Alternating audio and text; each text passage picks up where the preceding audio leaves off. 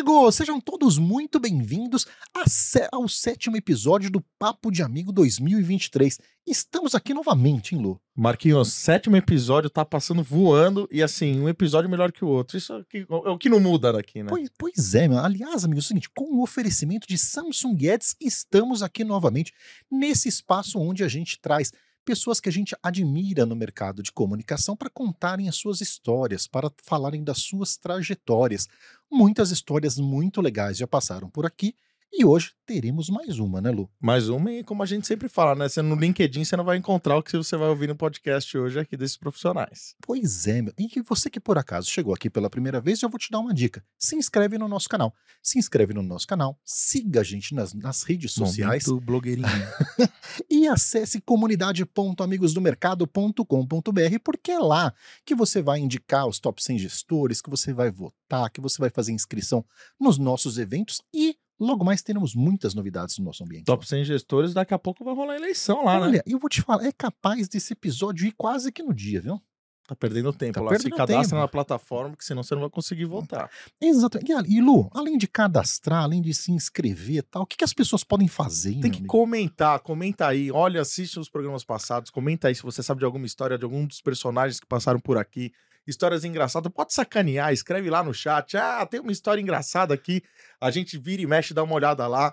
Tem muita gente que está escrevendo pra gente aí de fora do Brasil, tem deixado a gente bastante feliz. Coloca aí de que país que você tá vendo também. E Marquinhos, a Não, gente ó, fica feliz com a comunidade, né, Marquinhos? Exatamente. Aproveitando que os nossos amigos estão falando de onde é que eles escrevem, eu vou falar de onde a gente fala. Estamos aqui na Compass Colab, meu.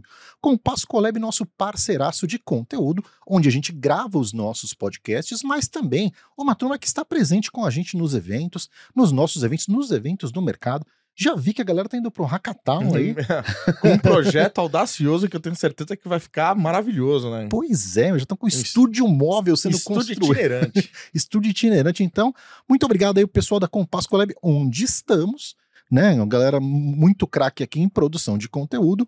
E Lu, vamos agora anunciar as nossas convidadas. Não vamos perder tempo, porque tem muita história. E olha, eu vou falar, eu acho que de todos os papos de amigos que a gente já gravou aqui, talvez esse seja o episódio que eu não conheço nada dos soldados.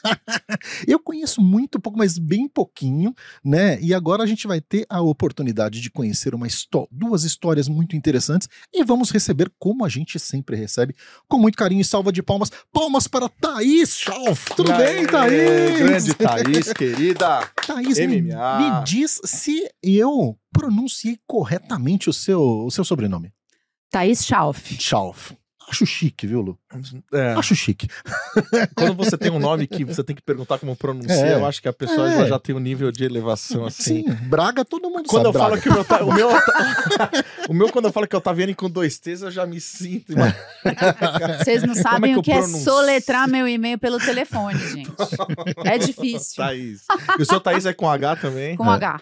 Mas o H do Thaís não é geralmente o problema. O problema é você falar ali a UFF, a SS, não é FF, dois Fs de faca, é. S de sapo, não é. Mas no final a gente fala é, dois Fs de feliz, aí tá tudo bem. É, começa aquela a, a fonia da aviação, né? É Foxtrot, Fox, Fox, Whisky, Quebec, Alpha. Isso! Isso mesmo. Bem-vinda, Thais. Um prazer enorme ter você aqui com a gente. Obrigada pelo convite. Tô muito feliz de estar aqui. Tô um pouco assustada aí com os segredos que vocês vão querer revelar aí da minha vida. Olá, olá, olha lá, olha lá. Olha lá. Ó, é o seguinte, aqui, ó, aqui é onde você vai descobrir coisas que nem os podcasts do MMA te contam. É verdade. É verdade. Mas os podcasts do MMA também são muito legais. E, ó, o melhor conteúdo. Tem que assistir, não. baita conteúdo. Aliás, estávamos aqui falando do nosso amigo Pacete. Nossa. Né? Pacete, eu vou Pacete mandar um é. beijo especial para é. você. Você é um cara inspirador. E, Pacete, você precisa vir aqui, né, Pacete? É verdade. Poxa é verdade. Ó, convite está feito para o Luiz Pacete estar aqui com a gente. Já, meu, já vamos ligar amanhã para ele. Exato. E Thaís, o seguinte, por falar em convite, quero agradecer muito você ter receb... Eh, eh, aceitado aqui o nosso convite de prontidão, né? Thaís que é muito parceiro do Amigos do Mercado, viu? Estamos lá junto com o MMA, mas quando a gente constrói as coisas do Amigos do Mercado, nem todo mundo sabe como é que a gente chega até lá. Né? E a gente consegue fazer tudo que a gente faz com o apoio de muita gente. A Thaís é aquela pessoa que, quando eu tô com um problema de um, de um de um palestrante. Falei, Thaís, me salva, pelo amor de Deus, me indica uma pessoa legal. Ela sempre me indica os caras fantásticos. É, Que bom, que bom, que bom come- que tá fazendo Precisa começar a sucesso. colocar com oferecimento É. de Thaís. Exato, dá o Como é que não, é que- pronuncia? Como é que pronuncia? Thaís Schauf. Ah, Que aí sim, gostei, gostei.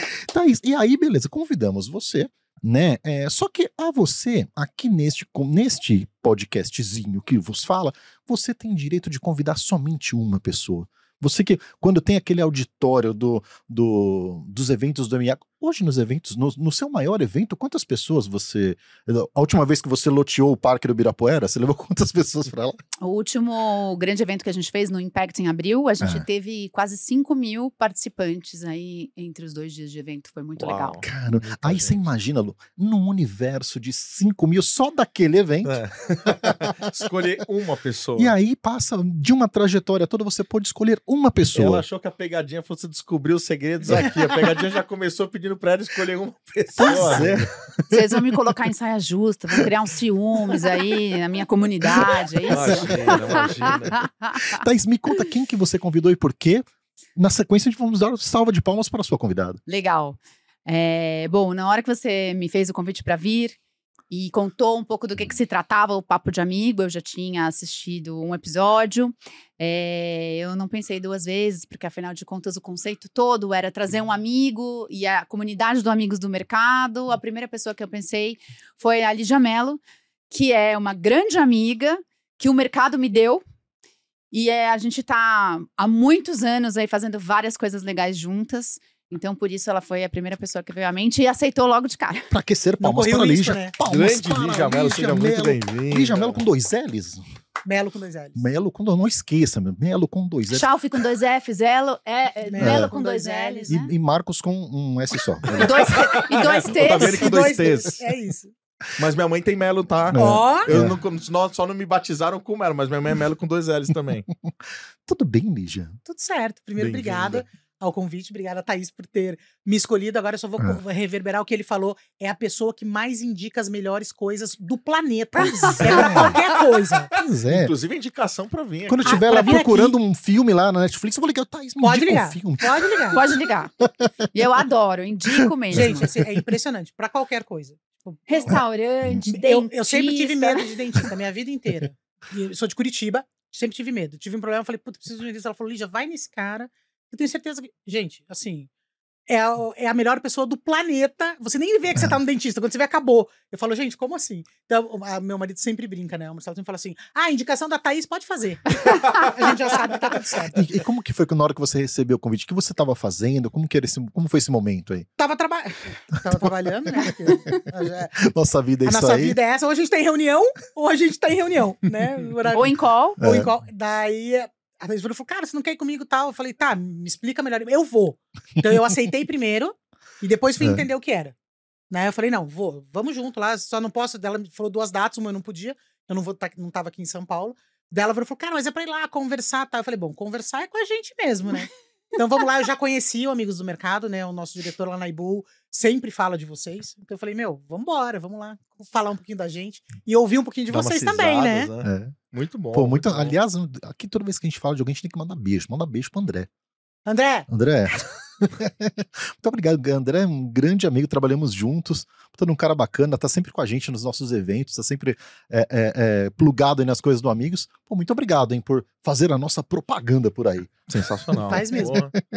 Muito bom. E Lu, por falar em fazer propaganda, meu amigo, antes da nossa conversa engrenar aqui, eu preciso fazer uma propaganda Então também. já manda bala, Marquinhos. Quero falar do nosso patrocinador deste podcast, meu. Aliás, não só desse podcast, mas de uma série de iniciativas, que é a Samsung Ads. Por favor, coloque a Samsung Ads aqui na tela, porque vocês sabem que as TVs conectadas estão tomando conta dos lares cada vez mais. A cobertura de TV conectada cresce, né? E o universo de comunicação, o universo do relacionamento das marcas através desse canal para você conhecer melhor disso, é importante você falar com o pessoal da Samsung Ads, seja para consumo do conteúdo linear, ou conteúdo de streaming, ou conteúdo de games. Eles conhecem tudo sobre a jornada, sobre dados, sobre segmentação, sobre as métricas. Então, tá pensando em fazer comunicação com TV conectada, com Connect TV? Fale com a galera do Écio. O Écio é gente boa, viu, meu? Já participou do nosso, da nossa live quando a gente tá na época pandêmica. Exa- Precisa vir aqui. Querido, precisa vir Você patrocina, também. não vem aqui, Écio. Precisa Precisa vir aqui aqui contar a sua história. Então, vamos, já fica aí o convite pro Écio e um agradecimento, Samsung Ads. Muito obrigado, Muito meus obrigado. amigos, por nos ajudarem a contar estas histórias neste podcast. Gostou, Lu? Maravilhoso. Ficou bom? Você não tá trabalhando com ele, não? Tô, tô, tô trabalhando com todos os meus cara.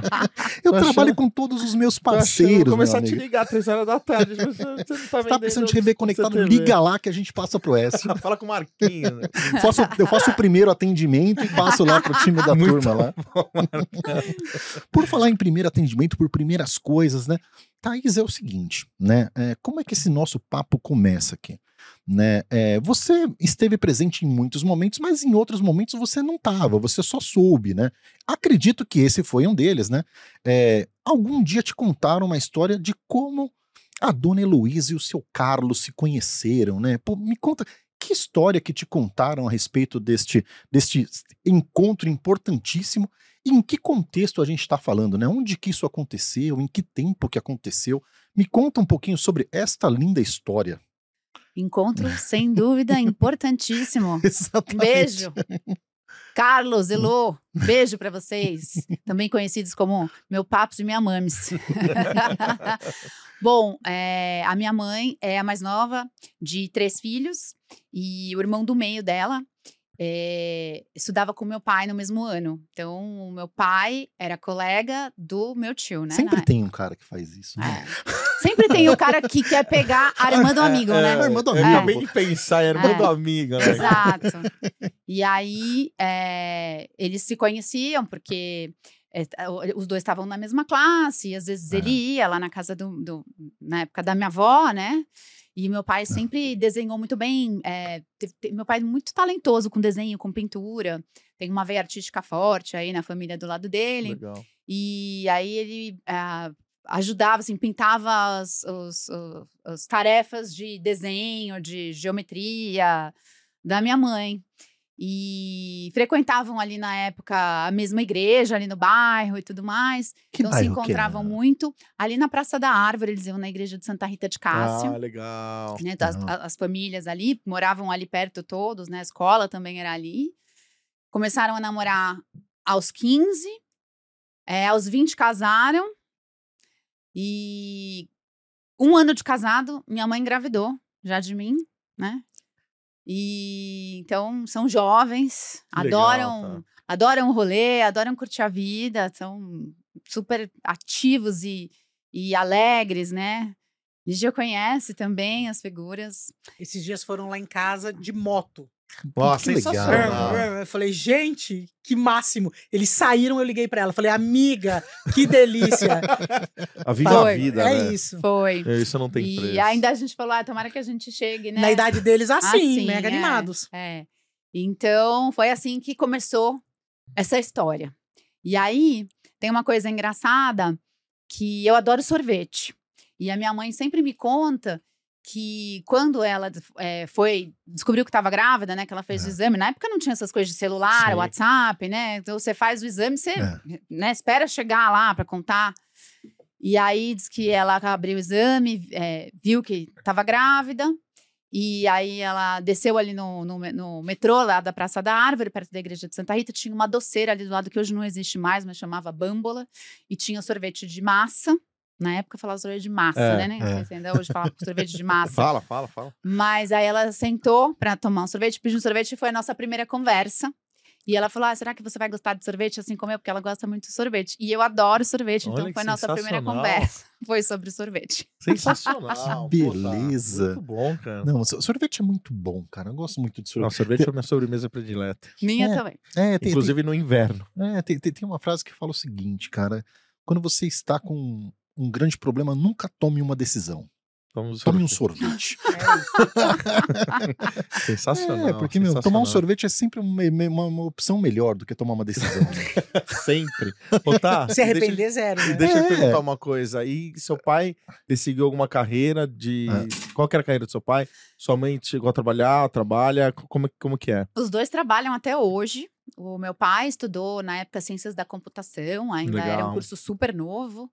É, mas hoje ele faz, trabalha com consultoria na área de gestão da qualidade. Legal. E a minha mãe é psicóloga e clínica até hoje. Olha que Ah. legal. É. Você, você vê, É uma mistura, né? não, é uma nossa. mistura Não, boa. E nessas Boa, conversas, a gente vê que nada é por acaso. Né? Você vê, cara, o pai, o pai da Thaís veio de ciência da computação. Você vê que, bom, que né, louco, cara? né, cara? Muito bom. Você né? vê como a tecnologia, já estava presente tecnologia já tava desde presente. lá de trás, né? É, não, e eu vou falar pra você, a, a- a profissão dos, do- dos pais dos nossos amigos que passam por aqui sempre tem alguma ligação, Tem alguma cara, ligação, né? né? É, É super E interessante. quando não é o pai, Ah. geralmente é alguém da família muito É. próximo, assim. Ele trabalhou muitos anos na IBM e eu ia pequena com ele pra lá, adorava passar o dia no, no trabalho dele. E, nossa, na época os computadores eram, né, aquelas coisas monstruosas. Imagina, meu pai pegou a época que era cartão perfurado. Caramba. caramba. Então. Dados na, na- dados raiz. verdade. imagina. Caraca. E hoje você vê, a gente. Quantidade de, de informação que a gente tem ali Não. em devices, né? E E, e- cada vez rápido, menores, né? imagina. Não, e, e você vê como isso fica na cabeça, né? Eu, eu, em outro- eu tava lembrando outro dia da primeira empresa que eu fui. Fui numa na empresa do meu tio. Meu tio trabalhava na Auto Latina, né, na Volkswagen lá e tal. E eu lembro de chegar no escritório da Volkswagen, ver uma empresa pela primeira vez tal. É, é, é animal, fica, fica na memória Fica mesmo. na memória, sem dúvida. IBM ainda. É. Muito bom. Aonde que era? A IBM era na... Ver- na... Ali na 23. na Aquele é, prédio grande. Aquele né? prédio grande ali que tem, no, tem você Eu passa sei- o é obelisco, ali, perto da sentido centro, Vergueira. né? De um lado é a Rua Estela e do outro Sim. lado é, a- É é o a- IBM. aquele prédio. Meu, No animal. escritório do Amigos. Escritório do Amigos. escritório do Amigos a gente tá ali na, na Rua Estela, Ah, né? então, ali Legal. vizinho. Caramba, que Meu, legal. muito legal, Que né? legal, Thaís. Aí, Meu cara trabalhou na IBM anos, depois É. mudou pro Canadá na IBM. IBM é, uma- meu, sim, você fala de sim, tecnologia, é. você fala de empresa, IBM tá sempre no topo, né? É. Muito bom, muito bom. Aí, seguinte, agora vamos à história do senhor Vespa. É isso. Senhor Mas- Vespa e a dona, Ma- dona É Maria isso. Lúcia. Me conta aí, já, o que, que te contaram dessa, dessa história? Né? É, É, em que pais são- contexto? Meus pais são do interior do Paraná, de Castro, né? Uma cidade Ah. pertinho de Ponta Grossa, ali onde tem a Castrolanda, que é onde fica Batavo. Então, né? Caramba. Situando no mercado, É. no mercado de comunicação, né? É, a Castro, Carambeí, enfim, meus pais são de lá. É, minha mãe começou a namorar com meu pai muito novinha, assim, 14, 15 também. É, meu pai era o genro que ninguém queria. Nenhum, nenhum vô, nenhum pai de menina na cidade queria meu pai pra marido das filhas. Sério já- Era Não valia nada. era boliche. Não valia nada. Não tinha- Não era, valia era o nada. cara que tirava racha, era o cara que arrumava Era roqueiro, era o que que ele mulherengo era? mesmo. Mulherengo. Mulherengo mesmo. Adorava um rabo de saia, né? É, então, assim, a, a história que eu sei é que eles conheceram na Aham. época também da igreja, domingo, enfim, aquela É. coisa, e estudavam na mesma escola. Uma cidade do interior, né? Duas Sim. escolas. Eles acabavam estudando, estudaram na mesma escola, começaram a namorar escondido, né? Porque meu avô não deixava. Né? Minha mãe conta que uma das, um dos primeiras vezes eles foram no cine, na, na matinê de domingo de tarde, né? Juntos, e meu avô tirou ela de dentro do cinema pelo braço. Nossa. Isso é bom pra Meu pai continuou sentado assistindo o filme. Caraca. Eu não vou perder o ingresso Ué, também. tô aqui assistindo o filme, você quer ir embora? Não seu, entendeu? Então, assim. Então, a, a história Eu não come- conhecia essa história, hein, Aí, ó, É calma, isso. tá, calma que tá só começando, vai ter mais. É isso, assim. Daí, assim, meu pai, ele, meu pai faleceu fazem cinco anos. é, mas ele, eu sempre brinco que a gente tinha que escrever um livro da, da vida dele, assim. Ele foi sempre uma pessoa que viveu pros dele, pros próximos, assim, mas sem perder o valor dele. Então, ele olhava e falava: Puta, não gostou? Ah, que dó. Problema seu. A vida inteira. Né? Então, por exemplo, sei lá, ele tava noivo da minha mãe, ele se apaixonou pela trapezista de um circo que passou por Castro. Ele entrou no caminhão do circo e foi embora. Minha avó foi buscar ele na cidade vizinha, em Piraí do Sul. Trouxe ele de volta de ônibus. A tal Falou, você não vai embora, Ele tava possível. noivo Noivo já. da minha mãe. Noivo da minha mãe. Caraca, Então, assim, trapezista. Trapezista do circo. Então, assim, então é. a- a- Ela trapezista e ele fazendo malabar. é isso. Caraca. Então, e é isso que a Thaís comentou, né? Como na época não tinha internet, telefone, nada sim. disso. Então eu fico pensando, descobrir aonde ele tava, Não, ia seguir tem que pegar um outro né? ônibus, minha avó tem que pegar um ônibus e ir pra outra cidade, trazer ele de volta e ele vir. Então, assim, que ele podia falar, não vou, né? Ele já acho que ele já, já era maior, de 18, ele falou, cara, não vou voltar. Não, voltou. Ele falou, tá bom, tá bom, voltou, enfim. Ficou casado com a minha mãe aí até 2015, 2015 que foi quando ele faleceu. É, mas as Uhum. histórias dele são geniais. Nunca assim, mais foi ao circo. Meu pai dirigia muito, meu pai dirigia Pô, muito é- bem. Então, essa, essa história tinha que virar livro mesmo. Não, meu pai dirige super bem. Sempre dirigiu muito bem. Era uma, uma das Aham. grandes paixões dele era dirigir. Uma vez a gente descendo a Serra do Paraná ali, a gente tava vindo de Castro pra Curitiba. Eu sou de Curitiba, nossa família Hum. sempre morou lá tal. É, uma lua linda, tipo a lua que tava esse fim desses dias atrás aí, maravilhosa. super meu pai desligou a luz do carro. 9, 10 horas da noite. Minha mãe falava assim: Vespa, dá pra você acender a luz? Pra quê? Olha a lua, ela tá linda, pra que acender a luz? Pista de mão única, um monte de carro e caminhão, ele com a luz apagada. Então, assim, ele tinha muito a coisa do impulso, Sim. né? Mas ele, foi, ele sempre foi uma pessoa que me ensinou muito a, cara, viva pra você, pros seus, os teus valores. Se não servir, cara, lá na frente vai servir pra outra pessoa, né? E ele sempre viveu assim. Então a minha história começa aí. E uma história curiosa que nem a da Tá, quando minha mãe chegou em casa, também com exame de gravidez, falou: Vespa, Vespa, tô grávida. Meu pai olhou e ele falou: vai ser menina, vai se chamar Lígia e o segundo nome não pode ser Maria, você pode escolher. Até hoje a gente não sabe em que bordel ele achou a Lígia, ou em que bar, em que boteco, né? Porque, da A, onde ele liga- tirou a o ligação nome? tá sempre no rabo de saia. Detalhe, o segundo nome é Cristina. Meu nome é Lígia Cristina, minha mãe sonhou com meu nome, porque dela tem. Porque, por que não Maria? Todas as mulheres da família da minha mãe têm Maria. Maria Lúcia, Maria Luísa, Roseli Maria, as minhas primas todas têm Maria. Meu pai falou: não, Maria não. Você pode escolher qualquer nome. Daí ficou Lígia Cristina. Então também. E, e ele fala, e ele morreu e ele não contou pra gente, cara, de onde que ele tirou o Lígia. Enfim, eu acho que Caraca. algum rabo de saia, com certeza. Não, e na cabeça dele, levando o mundo de hoje, que todo mundo se importa com o que os outros É. pensam, com a imagem e É tal. isso. E ele cagar, fala assim, meu, É isso. não, Eu- não. E a minha mãe falou que o não que mais, o que mais Puta, assustou que- ela foi que a hora que que ela falou assim: tô grávida. Ele, ele tava vendo TV. Ele virou e falou assim: vai ser menina, vai se chamar Lígia e o segundo nome não pode ser Maria, você pode escolher. Minha mãe disse que ela ficou. Ele não falou parabéns, nada. Depois ele levantou, foi lá tal. Mas assim, ela ficou pensando, ela falou, cara, como assim? Né? sensacional. Então, ele, ele tinha umas histórias assim, e eu tenho muito dele. A minha E mãe quanto- disse que eu só, eu sou ele de saia, assim. E quantos anos eles ficaram casados? 50. 50. Tá vendo? Entre todas as mulheres, sua mãe foi a única que ficou 50 anos com ele. É que se você conhecer a minha mãe, cara, você vai saber que é a pessoa mais paciente e condescendente do. A minha mãe, ela servia pra ele. Eu brinco com ela. Falei, Achei que o apelido dela fosse Dona Onça. Nada, nada. Eu falei pra ela que ela tinha que pegar o passaporte dela e ir lá acertar a guerra da Ucrânia. Minha mãe é a pessoa que mais consegue conciliar as coisas que eu já vi na vida. Meu, que legal. Pra qualquer Agregadora. coisa. Agregadora. Que legal. é, tranquila. é, hoje ama viajar, então tudo que a gente a gente viaja muito, assim. Então, assim, tudo pra ela é assim, não, filha, mas tem um jeito. Não, mas vamos pensar. Porque, como filha do meu pai, né, minha paciência é zero. Então é bem bacana, assim, a gente olhar que é bem isso que você falou, as pessoas vão se somando, né, vindo dessa história de que a, a gente tá perto de alguma coisa. Minha mãe foi diretora de colégio durante muito tempo, né, foi diretora do Positivo em Curitiba durante muito tempo. Morei na Nossa, Venezuela Nossa, por causa com a disso. paciência que ela tem. Queria E- ter estudado no colégio dela. E depois que ela Eu se ia apo- ter bombado dois anos. E depois que ela se aposentou, virou artista plástica. Então agora Nossa, faz uns Nossa. quadros lindos. Então, pinta. Meu, isso é o sonho. Você fala assim, puta, agora eu vou aposentar, vou, vou fazer alguma vou coisa. fazer alguma coisa. E dela que eu queria alguma coisa pra treinar a memória, tá fazendo Duolingo pra aprender inglês. É, já isso é faz um ano e meio. Maravilhoso. Todo dia. Pode cair o mundo. Ela teve um infarto em janeiro agora. Tá super bem, tá? A gente tá indo viajar daqui a duas semanas pra Barcelona. Boa. No dia que ela sofreu o infarto, foi sábado de manhã. No final do dia, ela falou assim: alguém pode trazer meu celular, senão eu vou perder minha aula de inglês. Falava, ah, não. Você fica quieta aí, dorme. Você não vai perder sua aula de inglês. Então é legal, assim. A gente vai Muito trazendo um bom. pouquinho de cada um deles É, pra cada gente. um, porque você vê, né, esse, esse lance de tomar decisão de forma assertiva, de forma firme, rápida, sabe, pensando bem, mas não pensando muito tal. A gente vê as origens É isso. onde é que bate na a gente. gente traz, traz a isso aí.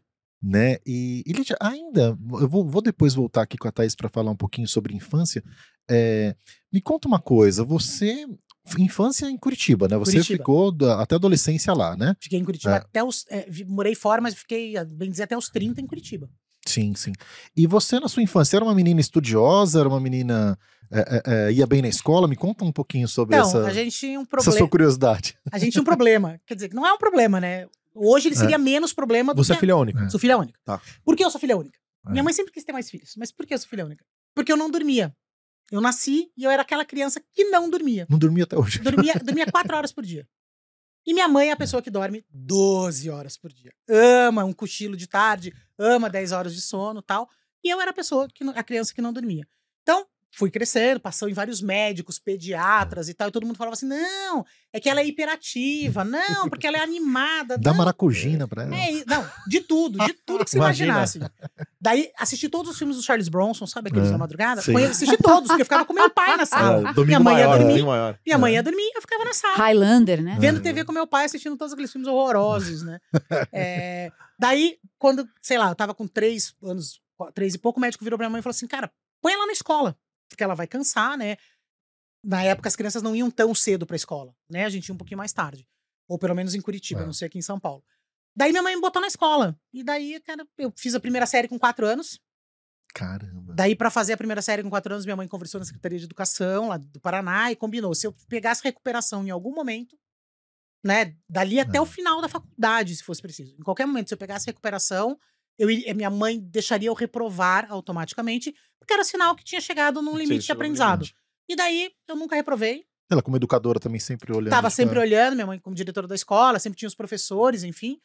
Nunca reprovei. Daí fiz a primeira faculdade com 14. Então, minha infância foi Nossa senhora. legal, porque eu não dormia, É. né? Então, assim, sou viciada em música até hoje, porque de noite eu ficava escutando música e estudando, mas o estudando era porque não tinha nada pra fazer, né? Todo mundo fala, ah, você é super inteligente e tal. Posso- Ela é, sim. Não, eu, eu posso ser inteligente, mas acho que o esforço também ajudou Sim, muito, Sim, lógico. né? Tipo, tinha que ler um livro em, sei lá, é, Escaravelho do Diabo. Todo mundo aqui Eu li, leu, eu né? escola. Coleção Vagalume. Isso. São vagalumes. Todo mundo leu. Nossa, as crianças, uma semana pra ler. Eu li numa É. noite. Porque Caramba. não dormia, né? Tinha que ler o livro. Minha mãe Ah, o o livro. dedo verde, não sei o que. É lá. isso. É, na verdade era bom porque você tinha entretenimento ali, né? Fazer É isso. Então, assim, hoje todo mundo, quando eu conto, fala assim: nossa, É. imagina no tempo de hoje. Eu falei, talvez no tempo de hoje fosse ruim. Porque eu ia ficar tão conectada, É, desesperada, tentando aprender né? as coisas, que talvez fosse prejudicial. Eu acho que eu aprendi numa evolução correta, coerente com acompanhamento médico, enfim. Mas foi uma surpresa, assim. Então, era muito legal porque eu era sempre a mais nova em tudo. Né? Tipo, ah, ia pra escola, aniversário, da, aniversário das crianças da escola. Todo mundo fazia oito, eu fazia cinco. Imagina. Então, É e por- daí é. era protegida de todo mundo da turma. Ninguém mexe com ela. Olha aí, coitadinha. É mascote. Mascote. É o mascote Só que eu sempre turma. fui um mascote bocudo. né? Puxou o pai, né? Sempre fui um mascote. Naturalmente já era, com a proteção da galera. É isso, então- entendeu? Então sempre assim, ah, às vezes precisava discutir alguma coisa com o professor. Sempre fui aquela É. representante de sala, sabe? Sim. Vida inteira. Tipo, desde a segunda série até terminar a faculdade. Porque sempre fui aquela pessoa que. Tipo assim, Engajada. É, como eu tinha que me, me acho que reforçar, né? Dentro daquele Sim. lugar. Cara, eu era muito criança. Imagina, todo mundo com sete, oito na primeira série, eu com quatro. Eu faço aniversário em junho. Então, era ser, eu era muito novinha mesmo. Né? Mas foi super bacana, assim. né? Minha mãe às vezes fala, é, eu me arrependo, talvez eu devia ter deixado você mais uns dois anos em casa tal. Falei, arrepende não, mãe. Me deixa lá que eu adorei, tá tudo certo. Mas depois dessa, sua mãe fala assim: não, não, vou ter só uma filha, só tá bom você. E ela, e ela- e depois de muito tempo eu fiquei sabendo que era porque as, a- a- tipo, eu não dormia. Ela falou, cara, se eu tiver dois filhos que não dormem, não vai dar. Imagina. e eu tenho uma outra história pra casar com tudo isso. Eu nasci no dia 28 de junho. Minha mãe nasceu no dia 29 de junho. Sabe o que meu pai fez? Me registrou no dia 29. E ninguém nunca me contou que eu nasci no dia 29. Então a vida inteira eu fiz mapa astral, tudo errado. Errado. Tudo errado, tudo. Tudo, tudo, tudo. Pô, ainda bem que não mudou o signo, né? Já Até, pensou? isso, até que um dia eu fui olhar no calendário, porque todo mundo me falou que eu nasci num domingo e que meu pai tava vendo jogo de futebol. Falei, tá, tudo bem. Não sei por que um dia, sei lá, eu já É. tava com uns 20 e poucos, assim. Fui olhar. Ué, mas 29 foi segunda. Daí eu voltei, minha mãe começou, minha mãe só riu. Ela falou assim: Cara, eu não acredito que você nunca percebeu. Eu falei, cara, eu confio nos meus pais. Se vocês me falaram que eu nasci Caraca, 29 e eu nasci Ah, precisa 28. registrar, não, tô assistindo o jogo. É, É que ele queria fazer uma comemoração Não, só. você é podia isso. registrar no dia seguinte, mesmo É, é, sendo no, com a- do, com a da data, data Isso, anterior. mas ele, ele fez Ah, pra ficar bonito. data Fica pra bonito. ficar junto com É a Pra mãe. ficar junto com a É mãe. é. Nossa, essa do mapa astral é sacanagem. Não, meu, tudo errado. Sempre, Tudo. Na- nunca dá Tá certo. Nunca dá certo. sacanagem. Enfim, Muito mas é bom. isso. Lígia, e, e Thaís, me conta, a gente populou uma parte importantíssima desse nosso papo aqui, que é o- a sua infância. Né? Você viveu a- a- ali no bairro da Praça da Árvore, continuou por ali? né? Não, não. Na Não. verdade, é, depois que meus pais casaram, eles mudaram para Moema. E eu passei. Nasci em Moema e passei a minha vida. Indo É. no Benjamin Abrão, comendo aquele pãozinho maravilhoso. É, passei a minha vida assim até. Até eu sair de casa, até quando eu saí da casa dos meus pais, eu morei em Moema. Então, Moema sempre foi meu bairro. Até. até... Você tinha muitos amigos, você brincava muito na rua, você era, você era mais introvertido ou mais extrovertida, sociável, assim? É, eu sou virginiana, né? Então eu não sou assim muito. é, eu sou extrovertida, mas dentro de uma certa zona de conforto, assim, também, né? Mas sempre tive muitos amigos. Eu tenho muitos amigos. Eu conheço muita gente. Eu adoro estar com gente. É, apesar de fazer muita coisa sozinha, curto também, ter o meu tempinho, mas então sempre tive uma turma grande, sempre brinquei na rua. E aí, interessante que assim, é, quando eu nasci, né, meus pais casaram muito jovens, e aí logo minha mãe engravidou de mim. Então, quando eu nasci, eu não tinha primos da minha idade. Né? A minha, quando, eu tenho uma irmã mais nova, cinco anos mais nova que eu, e aí quando ela nasceu, ela tem várias, a gente tem várias primas que têm a idade dela. Dela. Então, quando eu nasci, só era eu. É, tinha um, um, um, um, É como se fosse um primo, né? Que era, a minha mãe era madrinha do, do, de, de, do, do, Paulinho. Aliás, Paulinho, um beijo pra você. Uhum. É, ele é, era como se fosse meu primo. Ele era um ano mais velho que eu, mais ou menos. E aí eu, eu tive um primo que nasceu um ano depois. Então, do meu da minha faixa etária ali era só menino. Então eu brincava na rua eu jogava bafo, eu andava de carrinho de rolimã, eu jogava taco. Legal. Eu só fazia brincadeira assim, eu não, não tinha. Só depois que você vai é. entrar na escola, aí você vai fazendo as amizades das meninas. Então, é, eu sempre fui assim, de brincar na rua. Naquela época, né? Não tinha todo esse. Esse, a nossa época medo, acho que foi a última época. Né? É acho que foi a última. A última geração. E então eu vivia estrupiada, minha perna estava sempre roxa de bater, de cair. Eu quebrei o braço, no mesmo braço, o cotovelo três vezes. Olha lá, então, quase. Então eu sempre estava toda estrupiada de brincar na rua, de cair no asfalto, de machucar a perna, de, de subir no barranco, de pular muro. Tudo branquinho, daí ficava marcada mesmo, né? Era, era, Imagina. era bem molecona. Mas é legal demais é. quando você tem essas histórias assim, né? Meu prédio também, quando eu era criança. Eu tô, outro dia eu tava lembrando, eu tinha 23 crianças no meu prédio. Nossa. Aí você imagina período de Copa do Mundo que todo mundo ficava junto pra assistir jogo. Acabava o que, que a gente vai fazer? Ah, vamos colocar bomba na caixinha de correio, né? aí aos 20, aí, aí sempre tinha que sobrava pra alguém, porque alguém não corria. É isso. Que dava um passo era, pra trás, era né? demais, era demais, era demais. Mas eu sempre fui muito CDF. Então, assim, né, colocar a bomba na caixa do correio era o tipo de coisa que eu ficava, imagina, apavorado de alguém ainda pensar que pudesse ter sido eu. Sempre fui muito Certinha. Muito. Eu sentava ali na, na, na escola, sentava na primeira cadeira, prestava mega atenção. Então eu sempre fui bem CDF. Muito bom. Mas eu era. Que era colégio você estudou, tá? Olha, eu estudei em, em alguns. Eu estudei é, minha, minha primeira infância ali do lado da IBM, onde meu, perto de onde meu pai trabalhava, um colégio chamava Pequeno Mundo de Toledo. Aí depois eu fui para Santa Maria, Aí teve uma época que a gente também ah, morou no Rio de Janeiro, uma época meu pai foi pela IBM morar no Rio, e aí estudei num colégio no Rio de Janeiro, chamava Nise Cardoso. E aí quando a gente voltou do Rio para cá, é, aí eu acho que eu estava na acho que na, lá, pra, lá, pela terceira série, mais ou menos, é, a gente, eu fui estudar no colégio onde o meu pai tinha estudado quando ele era é, criança. E aí eu e a minha irmã acabamos estudando lá, e aí fui estudar lá até chegar na fase aí de colegial, e aí eu estudei no Bandeirantes, que é ali perto do escritório de vocês. Sim, em frente, em frente. Muito bom. Seu irmão é. nasceu em São Paulo ou no Rio? São Paulo. Hum. Mas a, a, gente foi pro Rio, a minha irmã era bebê. Ah, então eu ia falar, porque pela, pela tô imaginando que pela faixa, assim, deve é ser bem pertinho. Mesmo. Assim. É, ela foi bem bebê. Foi uma experiência interessante. A gente ficou três anos no Rio de Janeiro. Olha que legal. É. Foi bem, foi bem legal. Foi, era, era imagina, uma, uma, uma, vida completamente diferente, né? Foi quando, quando a gente é criança, a gente sente, né? Fala, ah, minha escola, meus amigos. Mas você fala, você vai morar numa cidade que tem praia. Não, e sabe o que era legal?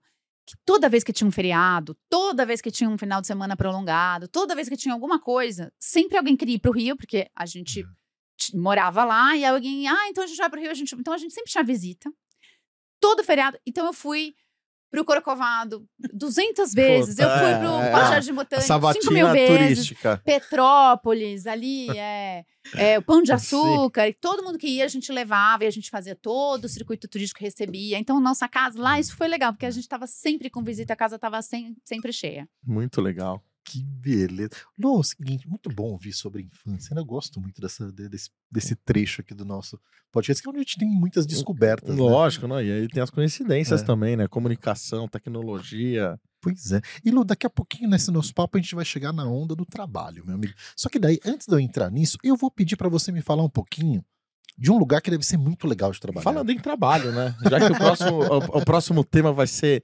entrando para o trabalho, por favor, coloque na tela o logo da Logan, por favor. A Logan é patrocinadora, master mantenedora do Amigos do Mercado 2023. É muita honra. Primeiro ano da Logan com Amigos do Mercado, depois de muita batalha, né, Marquinhos? Muita batalha. Ô, ô, difícil convencer o Tisco, viu? Difícil, italiano lá, mas, mas o italiano sempre foi muito entusiasta do Amigos do Mercado. Na verdade, foi a primeira oportunidade. Então, falando da Logan aqui, explicando rapidamente, a Logan é uma empresa que hoje é uma empresa de backbone services. Ela tem três business units.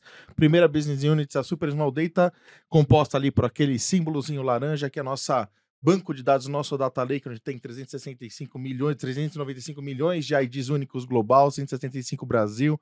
Então, é o nosso super banco de dados, que esse banco de dados, através de inteligência, fomenta as outras duas business units, que é a Logan Ads é uma empresa já muito conhecida que trabalha com journey marketing, mídia multichannel, de audit digital, entrando agora também com tecnologia de compra de DOH, né, dentro do expertise de jornada de mídia multichannel, então compondo com uma inteligência por segmentação de pessoas, que eu acho que é onde envolve a grande inteligência do mercado, porque mídia é commodity, uh, dados é commodity, então se você não tiver de uma maneira que seja tudo muito ajustado e muito refinado, não adianta nada. Então, o Logan, com essa expertise, consegue fazer toda essa entrega. E a terceira business unit, a PMP, que eu sou o head lá de comercial. PMP, ela veio com dois propósitos. Primeiro, trabalhar com mídia programática, fazendo deals programáticos, principalmente com vários formatos de vídeos, deals de CTV, deals de display, de áudio digital, enfim, entre outros mais, especializada em programática e também mídia em games. Então, PMP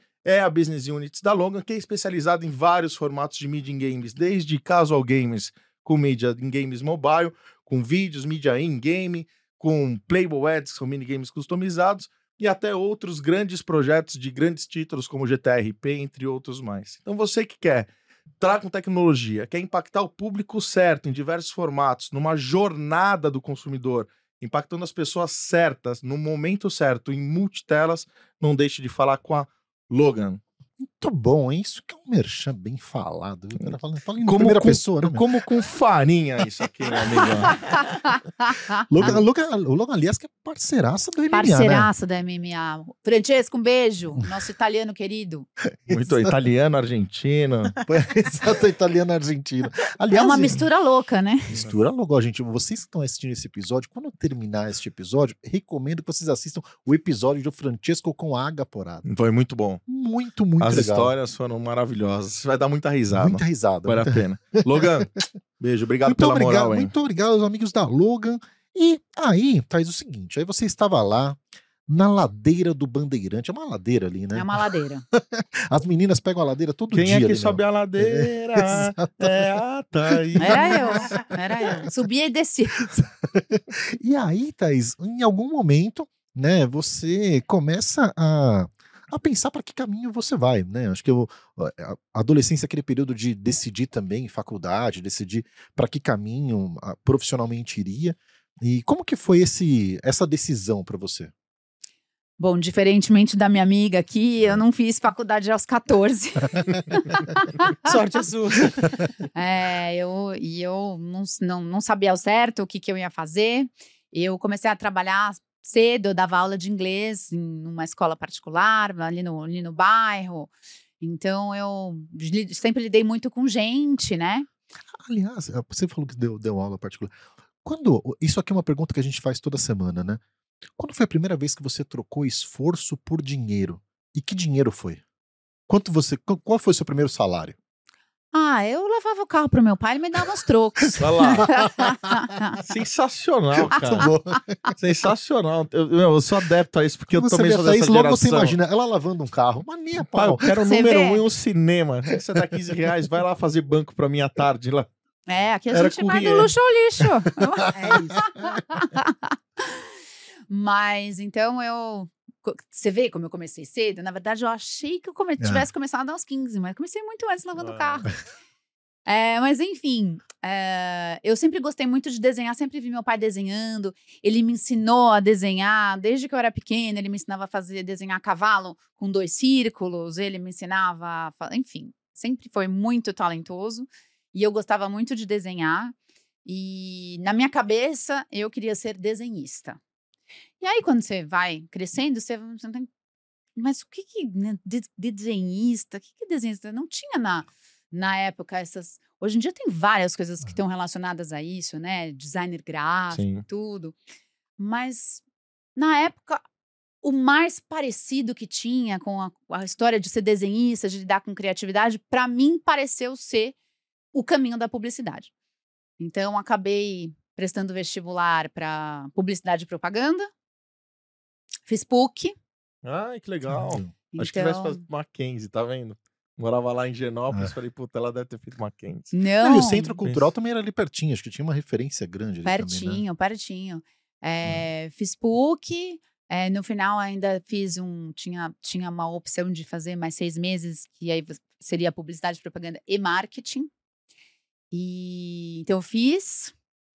E daí acabei sempre que ser cliente ao longo da minha, do, dos meus anos de faculdade, dos meus quatro Uhum. anos e meio aí de faculdade. Sempre que ser cliente, sempre que ser cliente, sempre que ser cliente. Sai da faculdade, Chegou a ser 17 estagiária? anos, 17 anos de agência.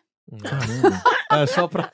Nunca É. fui é cliente. engraçado, né? Acho que a Thaís é a primeira pessoa que eu vejo que já tinha na mente ser cliente. Eu Não sempre- sei até porque eu, eu estudei no interior de São Paulo, na época todo mundo falava das maiores agências. Ser criação. Do- né? Nossa.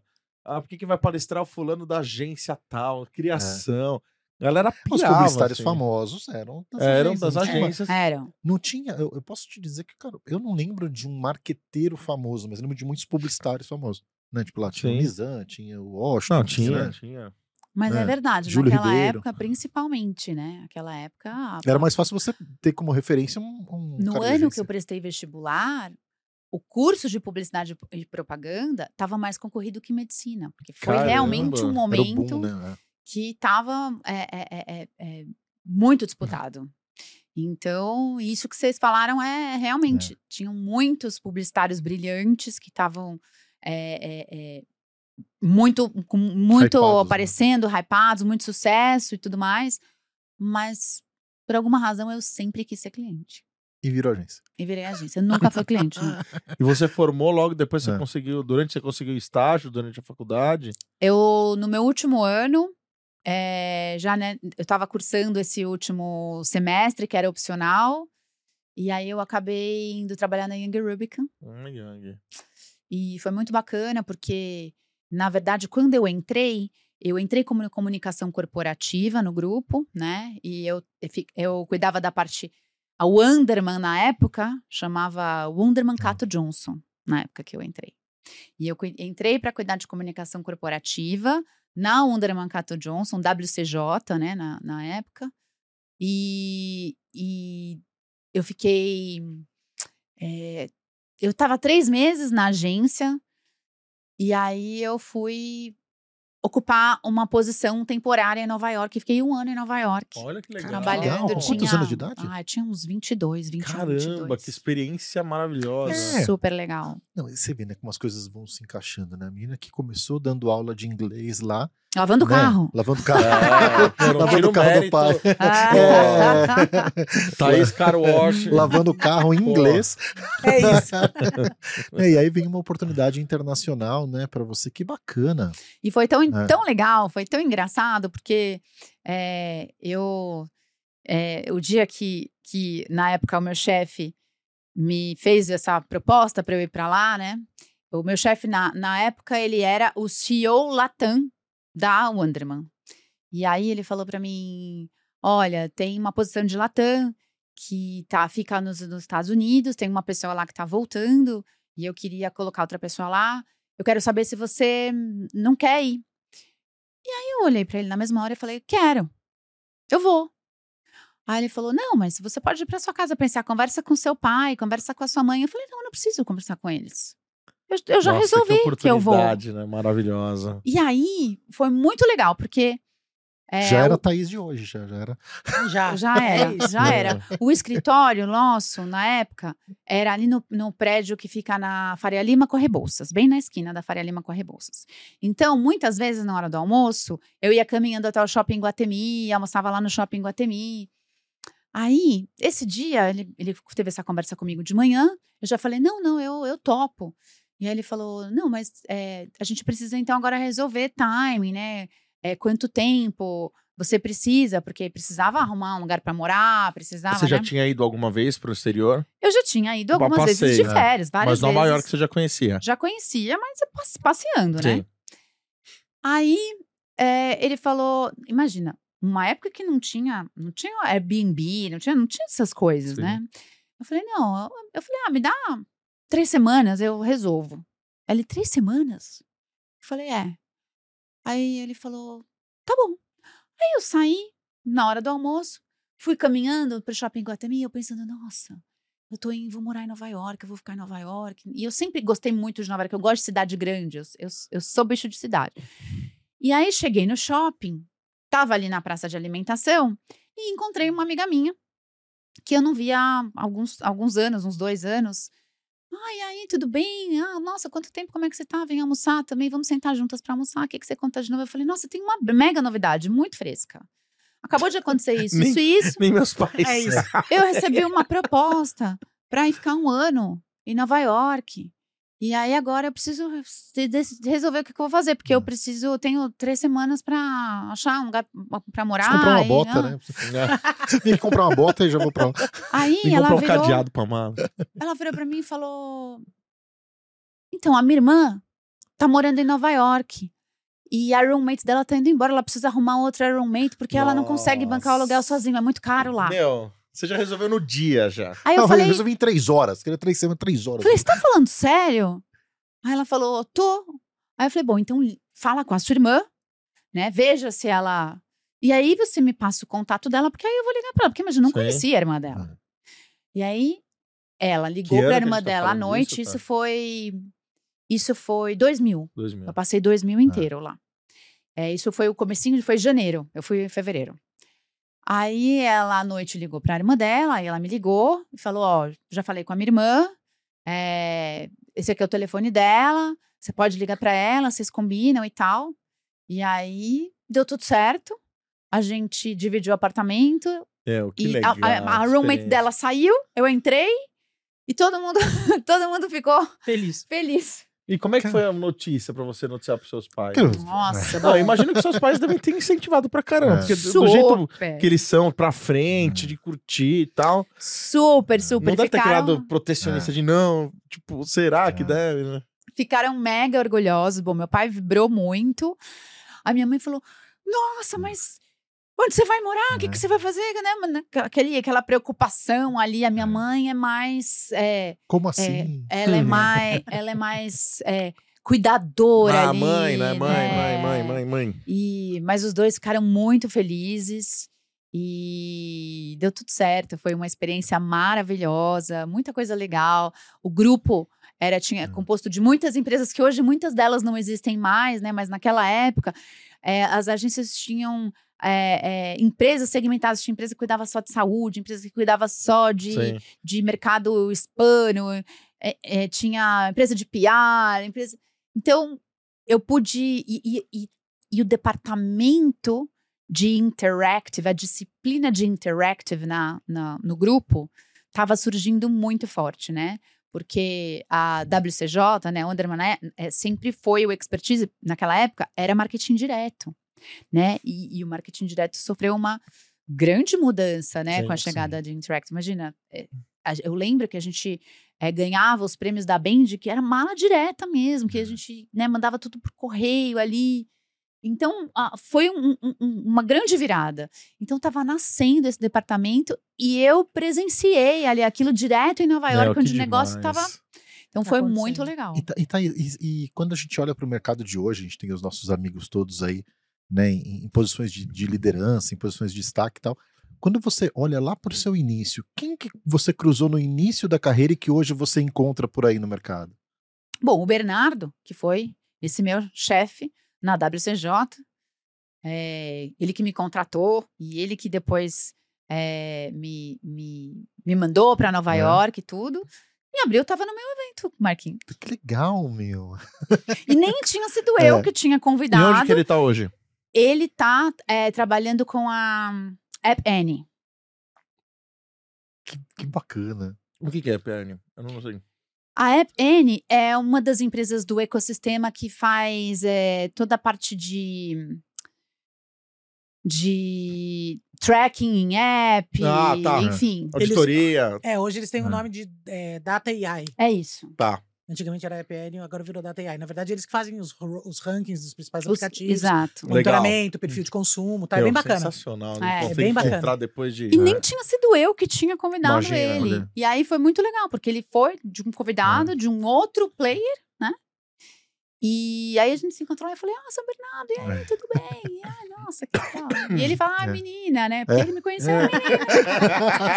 Vai ser menina Pô, pra Thaís, sempre, mas né? ó, posso Sim. falar, louvável. É. A opor- Como tudo dá certo, né? É oportunidade. Você com certeza já foi mais tranquilo porque você falava inglês. É. É, pô, teve o lance da moradia. Eu acho que até pros seus pais, pra tudo, foi tudo mais tranquilo. Pô, minha É. filha fala inglês, já tem onde ficar, que é em casa de conhecido. Foi uma Já tá conjunção indo empregada, ali sabe? de... Porra, melhor, me- melhor cenário possível. Foi. Mercúrio tava dormindo. Tava, Né, tava dormindo, tava- Mas você sabe que eu descobri recentemente que quando eu nasci, Mercúrio estava retrógrado. Ah, eu, foi, o comentário foi porque volta e meia aparece na timeline, na- no- nos reels dela, ou nos stories, ela brincando, co- coitado do Mercúrio, né? Então foi essa brincadeira. Mercúrio, Mercúrio retrógrado. A minha avó, mãe do meu pai, ela era astróloga. Então a gente sempre teve na família, a minha avó ligava para mim ela, e ela era belga. Então ela tinha um sotaque muito forte quando ela falava português. Então ela puxava os R's. Então ela, ela me ligava e ela falava: Thaís, eu estou ligando para te falar para você tomar muito cuidado no trânsito, porque Mercúrio está retrógrado. E aí é muito perigoso, você se atrasa, essas coisas, você vai querer correr, e aí tem muito perigo. Então, cuidado que Mercúrio está retrógrado. Ela né? falava. Eu falava. isso. Então, até hoje eu tenho na minha cabeça, e o Mercúrio retrógrado me afeta. De olho em Mercúrio, hein, amigo? É isso. Sensacional. Aliás, daqui duas semanas, Mercúrio entra em retrogradação Ó, de novo. eu gente. tenho uma, eu tenho a- a- uma cunhada, É. a mulher do meu grande amigo, irmão de criança, ela é astróloga da internet, é todo sucesso, tem um tarô dela. Favila, um beijo. Ela sempre dá as dicas também. Galera, ó, Mercúrio aí, ó, agora vamos fazer isso. Mercúrio, né? Mercúrio retrógrado, cuidado com atrasos, falhas de comunicação, mensagens, e-mails que você acha que foi, não foram. E cuidado com eletrônicos. Eletrônicos pifam, as redes travam. Aí, ó. Não Que comprem medo. eletrônicos durante o Mercúrio Coitado. de Mercúrio. Mano. Que responsa em Mercúrio. É isso. Lígia, e você, Lígia, em algum momento lá, Ela fez Né? Lígia parou É. na PUC, Não, foi- não. formou com, com- começou a faculdade com 14 anos. Você, você não chegou a só falando, você fez, que você fez fisioterapia. Fiz fisioterapia. aí os amigos começam a trabalhar. E eu falei assim, agora eu tenho que trabalhar também. É, então. Daí, na verdade, assim, fui fazer, fui fazer vestibular, tava com 14, fui- vai fazer vestibular do quê, né? Eu sempre gostei muito da área de saúde, né? Mas já nessa época eu pensava assim, puta, pra ser médica eu vou matar as pessoas, eu acho, porque. né? A pessoa não é a pessoa mais paciente do mundo. Mas eu sempre gostei muito de esporte. Eu joguei vôlei, fui seleção paranaense de vôlei na Que época e tal. Daí eu pensei assim, ah, vou fazer fisioterapia. Era um- uma profissão nova, né? Bem nova. E mulheres no esporte, fazendo, sendo fisioterapeutas, existia zero. Imagina. Tipo assim, eram muito poucas. Então eu falei, cara, ah, não tem, é nessa aí mesmo que eu vou. Sabe aquela coisa? Não tem ninguém, então eu vou. Daí meus pais super me apoiaram. Enfim, não tinha faculdade eh, pública. Então eu passei na faculdade pública, mas não cursei, porque era outro curso, né? Eh, fisioterapia na época só tinha faculdade privada. Então eu fiz PUC também Legal. né? Foi super legal, adorei, fui monitora de turma, me formei, trabalhei com vôlei durante muito tempo como fisioterapeuta de equipe de vôlei. Era uma coisa que eu gostava muito, porque, de novo, né, é, o atleta não fica três anos se recuperando. Né? Ele tem que se recuperar em uma semana, duas semanas pra Sim. voltar a jogar tal. Então eu achei um nicho, assim, que era uma coisa que eu gostava muito. Sempre gostei. Mas, talvez por ser muito nova, talvez por. Enfim, né? Gostava, mas sabe quando é aquela coisa assim? Eu gosto, mas, sei lá, eu, não é go- eu gosto do São Paulo também. Sim. Eu torço pro São Paulo, eu gosto do São Paulo. Isso não eu quer dizer gosto que eu quero física, viver. mas não é isso que me, Trabalhar que me completa. É isso, é isso, né? Daí eu tava com 16 para 17, ah, eu, eh, resolveu, o- uns amigos, uns conhecidos, foram lançar o Festival de Teatro de Curitiba. que é uma coisa né, nacionalmente conhecida aí e tal. É, e eles estavam montando as grades dos- das peças e tal, e precisava organizar toda a operação. Van, pega as pessoas no aeroporto, traz e tal. E, meu, trabalhar. Eu amo teatro, amo. Mas artista é um bicho complicado, né? Sim. Sim. Eu- tem cada história que é surreal, assim, é surreal. Ainda mais pra quem não tem paciência. Eu trabalhei MTV. Amiga, eu teve, eu teve gente que falava. Teve um, teve um diretor de teatro uma vez que ligou, a- o produtor virou e falou assim: olha, ele só entra no quarto se tiver uma tulipa branca. Falei, bom, então é bom ele trazer a tulipa no avião, né? Porque março em Curitiba, não ia ter tulipa. Uma tulipa. Um vaso de tulipa branco. Falei, mano, traz a tulipa no avião. Enquanto ele tá pegando as malas, a gente pega a tulipa e leva de carro antes dele chegar pra pôr no quarto. Tá tudo certo. Mas Meu. aqui não vai ter tulipa. Então, assim, daí eu fui ajudá-los a organizar essa, essa coisa aí. Daí o Cássio, que eu chamo de chefe até hoje, carinhosamente. Hoje ele é diretor do, do Grupo Positivo, na área de tecnologia. É um cara super parceiro, assim, Cássio Chamek, um beijo pra você. É, ele virou e falou: Meu, toca pra mim. Você foi super bem desenhando, toca pra mim. Falei, cara, toco, vamos lá. E daí fiquei no festival durante 10 anos. No, no final desse primeiro ano, eu cheguei à conclusão de que era uma coisa que eu gostava de fazer. Mexer com comunicação, com desse- organizar coisas, né, é, nessa área. E pensar estrategicamente em como isso ia funcionar. Né? Por exemplo, a gente tinha no festival três peças sendo lançadas no mesmo dia. Quem vai pra que peça? Que jornalista vai pra que lugar? Porque todo mundo queria ir pra Ópera de Arame Sim. Sim. né? que Era maior, tal, não sei o quê. Mas e as outras? Né? Então, daí, É. puta, vamos pensar assim, vamos levar esse cara pra jantar num lugar legal? Vamos... E daí, acho que aí começou mais a veia de ser planner mesmo. Né? Daí eu fiz supermarketing. Esse é o seu primeiro trabalho. Primeiro trabalho em troco. Primeiro trabalho em troco de uma grana. Meu primeiro trabalho de grana foi é, ajudar. Minha mãe era diretora do Dom Bosco. Na época eu tinha, acho que, sei lá, uns 15, não sei. 15, 14, 15. É, ela precisava de alguém pra ajudar a monitorar as provas. Da galera que ia fazer prova. A fiscal. Fiscal de fiscalzona prova, lá, isso, fiscal de fiscal de prova. Nossa, É o eu primeiro- Aquela que eu- todo, eu ia todo aluno eu odeia. Era, era, era- foi meu primeiro Eu carimbo. de- e carteira de trabalho assinada, hein? Você deixava o pessoal colar? Não, eu, eu era CDF, Nem nem você. Ah, eu já cheguei Éramos, assim, ó. éramos CDF, somos CDF. E eu, minha, minha mãe sempre falou que eu nunca fui assaltada na rua, porque o cara olha, ele tem medo. Ele fala, mano, não vou brigar. Ali não, ali não, ali, não, vai dar ruim, vai dar. Deixa quieto. Ela sempre falou isso, sempre é muito engraçado, assim. Então, minha, minha primeira coisa foi como fiscal de, de prova, né? Na área de comunicação, o primeiro trabalho foi o festival. Que Daí legal. eu, enfim, fiz esses cursos, enfim, me formei, né? E trabalhei em Curitiba um tempo. Então, eu trabalhava as duas coisas ao mesmo tempo. Eu trabalhava fisioterapia, eu tinha uma- um consultório de fisioterapia e fazia os trabalhos de comunicação. Ajudava a construir marca do, do tio da esquina, do amiguinho. Legal. Fazia, enfim, fui crescendo assim até que em 2020 eu recebi um convite para vir para São Paulo para trabalhar na Overview, que era uma agência que ficava ali na 2020? Não, 2000, desculpa. Dois mil. 2000. Em 2000, Eu ia falar. eu não, em 2000 eu vim pra cá. É, cara, muito difícil entrar no mercado de São Paulo. Cara, é é a maior máfia que eu conheço. Devem existir outras piores, eu acho. Não tenho dúvida. Mas, cara, muito difícil, né? É um Sim, mercado que. é de fora é muito. É um mercado super fechado, assim. Então, trabalhei com o Paulo lá. Tem uma pessoa que trabalha comigo até hoje, a Tatiana, que é a minha analista e moderadora de grupo. Eu conheci lá. Ela tá comigo desde lá, Caramba. né? Tati. A Tati. Um beijo, Tati. Tatu! tá com a gente aí, meu, é meu braço direito, esquerdo, enfim. E eu já conhecia via internet, essa também talvez nem todo mundo conheça. Eu conheci o Marcelo, que é meu sócio, meu marido hoje, pela internet em, 2000, em 1998. Então, quando eu vim pra cá, eu já conheci ele pessoalmente, já tinha vindo pra São Paulo umas duas vezes a trabalho, já tinha conhecido ele pessoalmente. Mas a gente tá junto desde 2000. Que legal. Então, eu, eu sempre É. falo, as pessoas falam que muitas vezes as coisas de internet não deu certo. Aparentemente, né? A gente se matou uns períodos aí, mas deu certo. E daí eu trabalhei nessa agência um tempo, a agência fechou. Ele, na época, daí nessa hora você vê o problema de você ser muito vanguardista. O Paulo, na época, em, dois, em 2000, ele abriu uma empresa chamada laudas.com, que era para gerar conteúdo. Meu, eu, eu lembro desse Caramba. lance da Laudas. Foi, foi super Eu legal. lembro da. Laudas. Laudas.com era super legal, a gente construiu todo o material, fizemos todo o planejamento, não virou. Por quê? Era muito cedo. Era, né, É. não, tava na hora, Sim. né? Então, daí fechou, eu acabei indo pra Tribal, trabalhei com o Pierre. Pierre, obrigada aí, porque se não fosse você eu tinha voltado pra Curitiba. É, e daí em diante eu comecei a fazer muito frila de planejamento e daí fui ficando. 2005 eu morei um ano em Miami. Essa história também é super divertida, assim. Eu e o Marcelo, a gente tava num pé de guerra dos diabos, assim, do tipo se separando, te odeio. Aquelas coisas, né, mano? A gente acontece. Conheci a Karen Canaã. A gente foi fazer um projeto social no, no interior do Ceará, é, Brazilian Mission. O que acontecia? As pessoas que moram em Miami, todo ano elas juntavam uma grana e, e tentavam apoiar algum projeto social. E a Karen, que era irmã do Tony Canaã, ela morava lá, cuidava da carreira dele e trabalhava com publicidade. A Karen já era formada em publicidade, enfim.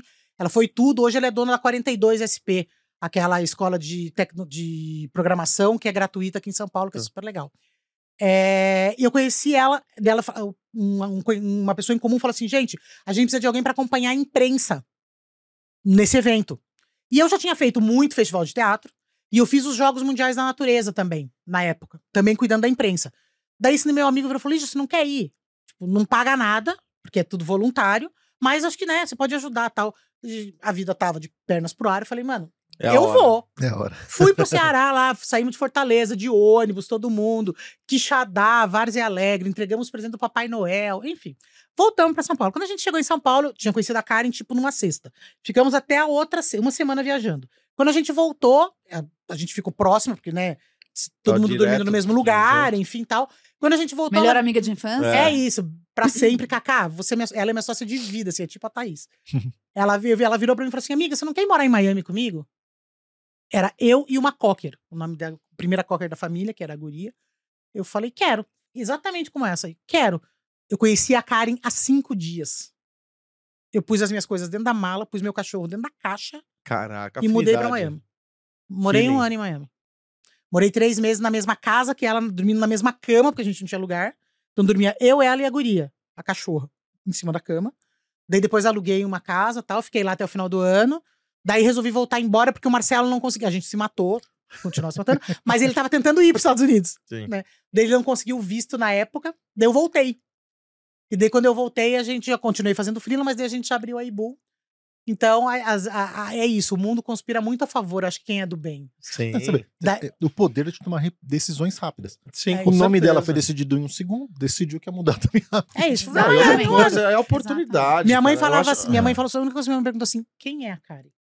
Ah, meu é. pai, minha mãe falou isso, meu pai virou e falou assim, que legal, eu sempre assisto a Fórmula Indy. É, então, eu sou fã do cara.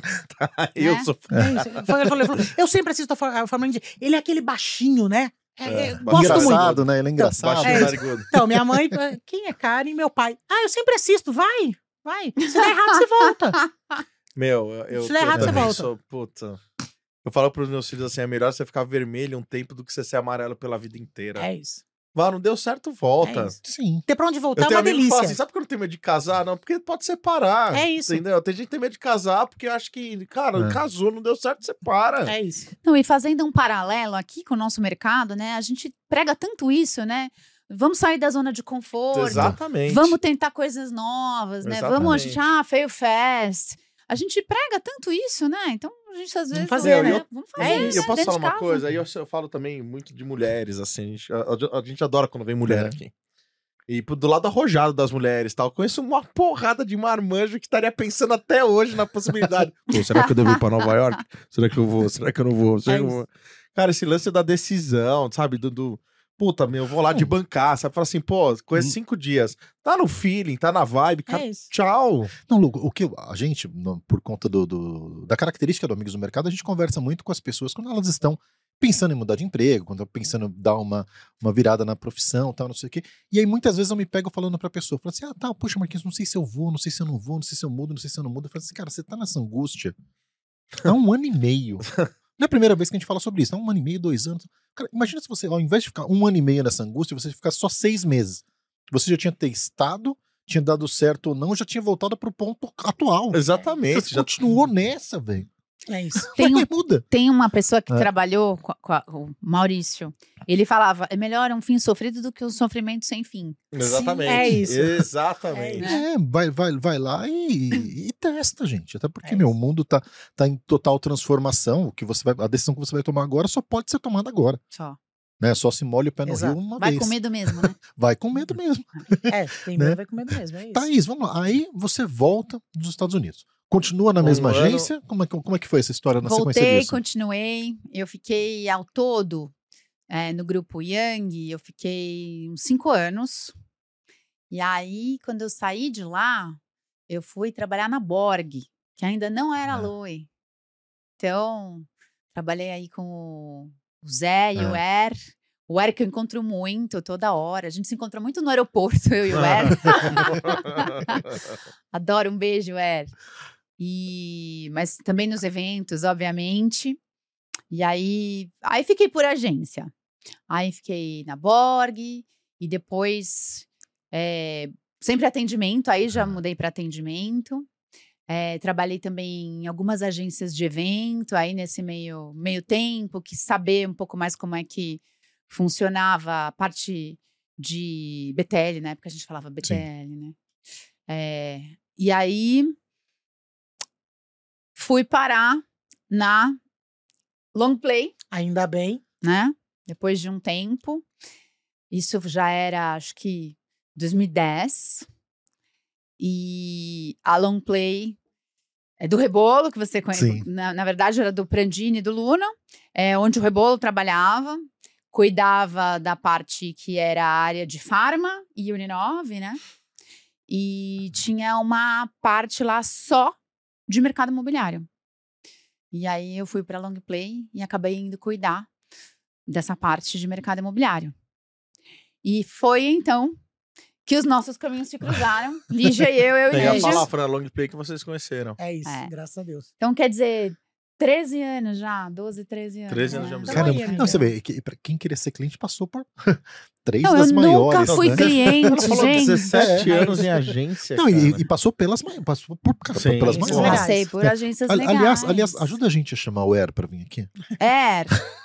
Ó, oh, o pessoal tá é. querendo sua presença, hein? O Acho que você deveria dar uma passadinha aqui. O, o Era, ele, ele, ele, tinha confirmado uma live no, no última hora ele não pôde participar do Amigos do Mercado. É, porque foi justamente quando ele assumiu Exatamente. a presidência da, da é. agência. Foi na, na semana. Na a gente acabou não, não, não conseguindo falar. Encontrei com o Era esse ano em Cannes. Ah, então, né? vivo tava encontrando no... com ele no Guarulhos ali. Tava, eh, estávamos lá na, na ativação da na, na, festa da Record lá. Muito foi, foi, muito bacana. E ele, olha onde que eu fui conversar com ele. A gente conversou no Clubhouse. Lembra do Clubhouse? Claro Recentemente. Nossa. Claro é, e, e, o Er, cara, ele era muito presente tal. Ele sempre muito antenado na, na, na, nas coisas tal. Foi lá que eu bati um papo com ele. Né, a gente tá precisando voltar a se falar, vou convidá-lo para é, ver aqui. Convida. É. Papo de amigos. Convida. Muito. Aí, long play. Long play, aí é. fui cuidar do, de marketing Mercado. imobiliário. A gente é. brincava, é. né? A gente falava, vamos vender prédio. É isso. É. Né? vender Prédios legais, não legais, super, tudo, tudo. Super, super, super. Gente, assim, um aprendizado, porque é, varejo uma imobiliário. Então, né? a velocidade, assim, é, projetos é, é, completamente diferentes entre si, muitas vezes da mesma incorporadora ou construtora. É, então, desde o do, do estúdio até um, um, um, um projeto como foi o caso do Jardim das Perdizes, é. que era um bairro, era né? Um bairro. O lançamento de um bairro. É, então, assim, cada bairro uma peculiaridade, cada público um, cada né, sucesso um, histórico, cada sucesso um histórico que já, muitas... que, já cria meta para o próximo. Não e, e, e muitas é, é, é, muitas muitas, inter, muitas inter, interfaces, né, digamos assim, porque não era só o público final, mas tem o corretor, né, tem as imobiliárias, enfim, era super é, é, é, uma engrenagem complexa que tinha que mover muito rápido. teve Bom, o mercado imobiliário é você, um mercado que tem altos e baixos. Você, eu, eu, acho que você, pelo meu, pela minha conta aqui cronológica da coisa, vocês trabalharam nesse setor no melhor momento desse setor. É. A gente trabalhou no boom. É. Foi. É. Foi um boom. Nossa, uma mega valorização. E aí, na época, a, a Lígia estava fazendo alguns planejamentos para a parte de farma, de, né, de, de, do, do, dos clientes da agência de farma. E começou a fazer para a parte de imobiliário. É, o Prandini me chamou, falou: Cara, você entende? A gente tinha recém-lançado pela Ibu. Eu já tinha criado a Ibu, a Ibu nasceu em 2007. É, a gente já estava fazendo algumas coisas tal, e a gente foi chamado para fazer um planejamento do shopping paralelo em Salvador. Né? O Cid, até vou jantar com você amanhã, hein? é, ele, ele chamou e falou: Cara, faz para mim, a gente fez. E quando eu fui pra Long Play, era assim: era muitos projetos, eles falaram assim, cara, a gente precisa de ajuda. E eu fui pra ajudar, não pra ser planner. Sim. Mas chegou uma hora, virei planner. inevitável, Era né? inevitável, ficava lá três dias da semana na época já. Sim. Só planejando reunião, entrega, enfim. E, e- e eu sempre falo que mercado imobiliário é um mercado super legal, porque você tem que falar com a pessoa que muitas vezes não tá pensando em comprar casa e Sim, apartamento. Sim. né? Então não é assim, tem aquela demanda reprimida da região, enfim, ou da construtora e tal, mas tem muito aquele carinha que tá passando. Do encantamento, É. assim. É, daqui a é. pouco ele fala assim: deixa eu ver É. isso aqui. É, Legal isso aqui, né? Vou lá e acaba É. comprando. é. Então, é, foi um aprendizado super bacana, assim. Também devo, assim, é, independente de todas as etapas que eu passei em São Paulo, é, devo muito ao Prandini, né? Tanto por ter ficado na Long Play, ter conhecido a Thaís. Alguns clientes estão na. A Gafisa é meu cliente desde antes da Long Play. É o cliente mais antigo da casa, Caramba. Caramba. né? Então a gente tá com a gente aí desde 2009, Maravilhoso. 2008. Érica, brinquei com você. leve- A gente convidou ela para ir no último evento da MMA conosco. Falei para ela, falei, cara, você é a nossa cliente mais antiga como profissional. Ela já tá em outros lugares e para onde ela vai, ela leva a gente com ela. Que legal. Então é muito bacana, assim. Você, lembra do Jarrier que passou por lá? Na Gafisa? É. Putz, meu, teve uma, Hum, eu estudei, fiz, fiz pós com um rapaz que trabalhou, depois passou pela, pela Samsung e hoje tá na agência da Samsung, que é a. a- Loborné? não, não, a Ah, agência que é, da, é, é propriedade. é- é a, A a House? A Samsung é dona dela internacionalmente, cara. eu Esqueci o nome da agência, uma agência grande, aí, enfim. Mas ele trabalhou lá e eu lembro que. falando- Cheio, não é? Cheio, cheio, Cheio. exatamente, tá na cheio. E aí, é, falava muito bem da Gafisa, ele Não, falou sempre- apaixonado. Eu sempre, né? assim, sempre fui um cliente muito legal, É. assim. Daí continuei tocando É. a Ibu, enfim, a gente não se separou mais. Agora, é. É, é curioso a gente reforçar aqui o que, que conectou também a gente, né? Porque Sim. é, a gente é muito cachorreira. Eu e a Lígia. Muito. Muito cachorreira. E ela tinha uma cocker que não era a guria que dormiu na cama com ela e com a Karen em Miami, mas era uma cocker igual. Essa história é engraçada. é, e era menina, né? Menina. E eu tinha uma Golden. Então a gente falava muito de cachorro. E tudo a gente tinha cachorro. E aí a gente ia viajar e trazer presente pro cachorro, ela trazia presente pro minha cachorro, trazia presente pro cachorro dela, a gente ia no parque e levava as cachorras. Aí. Então ficou aquela coisa de cachorro. Então a gente começou a trabalhar junto, criou o vínculo, porque a gente era Não, e cachorreira. pet Exato. estreita o vínculo de uma forma absurda. Absurda. absurda, absurda, absurda. E, e aí, é, bom, ela teve algumas cockers. É, minha cachorra na época chamava Kira, uma golden incrível, era minha sombrinha. Viveu 12 anos. E quando ela tava nas últimas, porque ela teve um, no final, um, um câncer, ficou doente, foi a Lígia que eu chamei pra ir me Vamos despedir dela. Então foi a Lígia que foi comigo quando eu fui me despedir. Também acho ninguém Também acho- Ninguém- melhor. ninguém- E também acho justo né? eu me Caramba, despedir dela cara. também. né? É. Tanto que teve uma vez também que a menina tava no, no, No pet care no também. pet care também, e ela falou, ela me ligou, era à noite, ela falou, ó, tô aqui, ela tá passando mal, preciso levar ela. Eu falei, eu vou te buscar, a gente vai levar. E- É, o- Então a gente Ah. criou esse vínculo muito Mas forte. é legal, de né, família. Por causa É, dos, dos dos, bichos. dos cachorrinhos, legal. né? É, eu tenho um problema sério com co- Quer dizer, problema não, né? Uma solução Ah. com cocker. Eu ganhei a primeira, ela veio de Minas, dentro do casaco de uma amiga minha, escondida no casaco dentro do ônibus, porque não podia trazer cachorro dentro do ônibus, né? Ela botou a cocker dentro do casaco e trouxe de Alfenas pra cá, Nossa! a cachorra dentro, dentro do casaco escondida, mano. Daí Imagina. foi a primeira cocker, ela. Sem fralda, né? É isso. É, na época sem Bom, nada. Brother, você imagina cocker, cara. Cocker de 40, 50 Não, cocker- dias, cocker que destrói tem tudo. calor, cara. É. E destrói tudo. O cocker tem muito otite, né? Tem. É, graças a Deus as minhas não, não tive nenhum problema assim. Daí quando ela faleceu, ela levou uma picada de areia marrom. Eu morava no Caramba. quarto andar de um prédio do lado do Terminal Ana Rosa, cara. Não dá pra entender. Tinha uma aranha Nossa, marrom. uma areia marrom. Ah, pode ter sido vindo de mala de viagem, alguma coisa Morreu, assim. daí ela, a gente tentou salvar, tal, não conseguiu. Caraca, ela morreu com a picada da aranha. É, é muito venenosa pra cachorro. Caraca, meu. Pra cachorro mata muito rápido. O, o- médico acha que eu, eu vi, tipo, uma hora no máximo depois que levou a Caramba, picada. meu. E não deu tempo. Ele fez de tudo, assim, e a gente não conseguiu reverter. E desde então eu tô na quarta cocker agora, que é a Igual. Então, É. daí Da essa mesma cor, é igual. caramelo? Caramelo. É igual. linda. São todas iguais. Daí todo mundo fala que eu. Não sei se vocês assistiram Cemitério Maldito, daquele gato cinza. Não. Então é um filme de terror horroroso, horroroso, que você, o gato morreu atropelado por um É. caminhão. É daquela música do Ramones, Pet Cemetery, sabe? Não, Sabe você- qual é isso, isso, então, é, é- é- então. Daí o gato morreu atropelado lá. E daí a, a família começa a ver o tal do gato pela casa. Porque o gato tá lá vivo. Entendeu? E todo mundo que, que, que convive comigo desde então brinca que eu revivo o mesmo É cachorro. porque é a mesma cor, mesmo igual, e, né? daí a única que eu peguei filhote foi a primeira. Todas as outras três eu adotei. Imagina, quatro iguais. É. uma na Não, sequência da imagina. outra. Uma na sequência da outra. Quando você encontrava, fazia, já criava Não, conexão te- na hora. É teve lógico. gente que foi muito louca, E assim. você muda o nome? Mudo.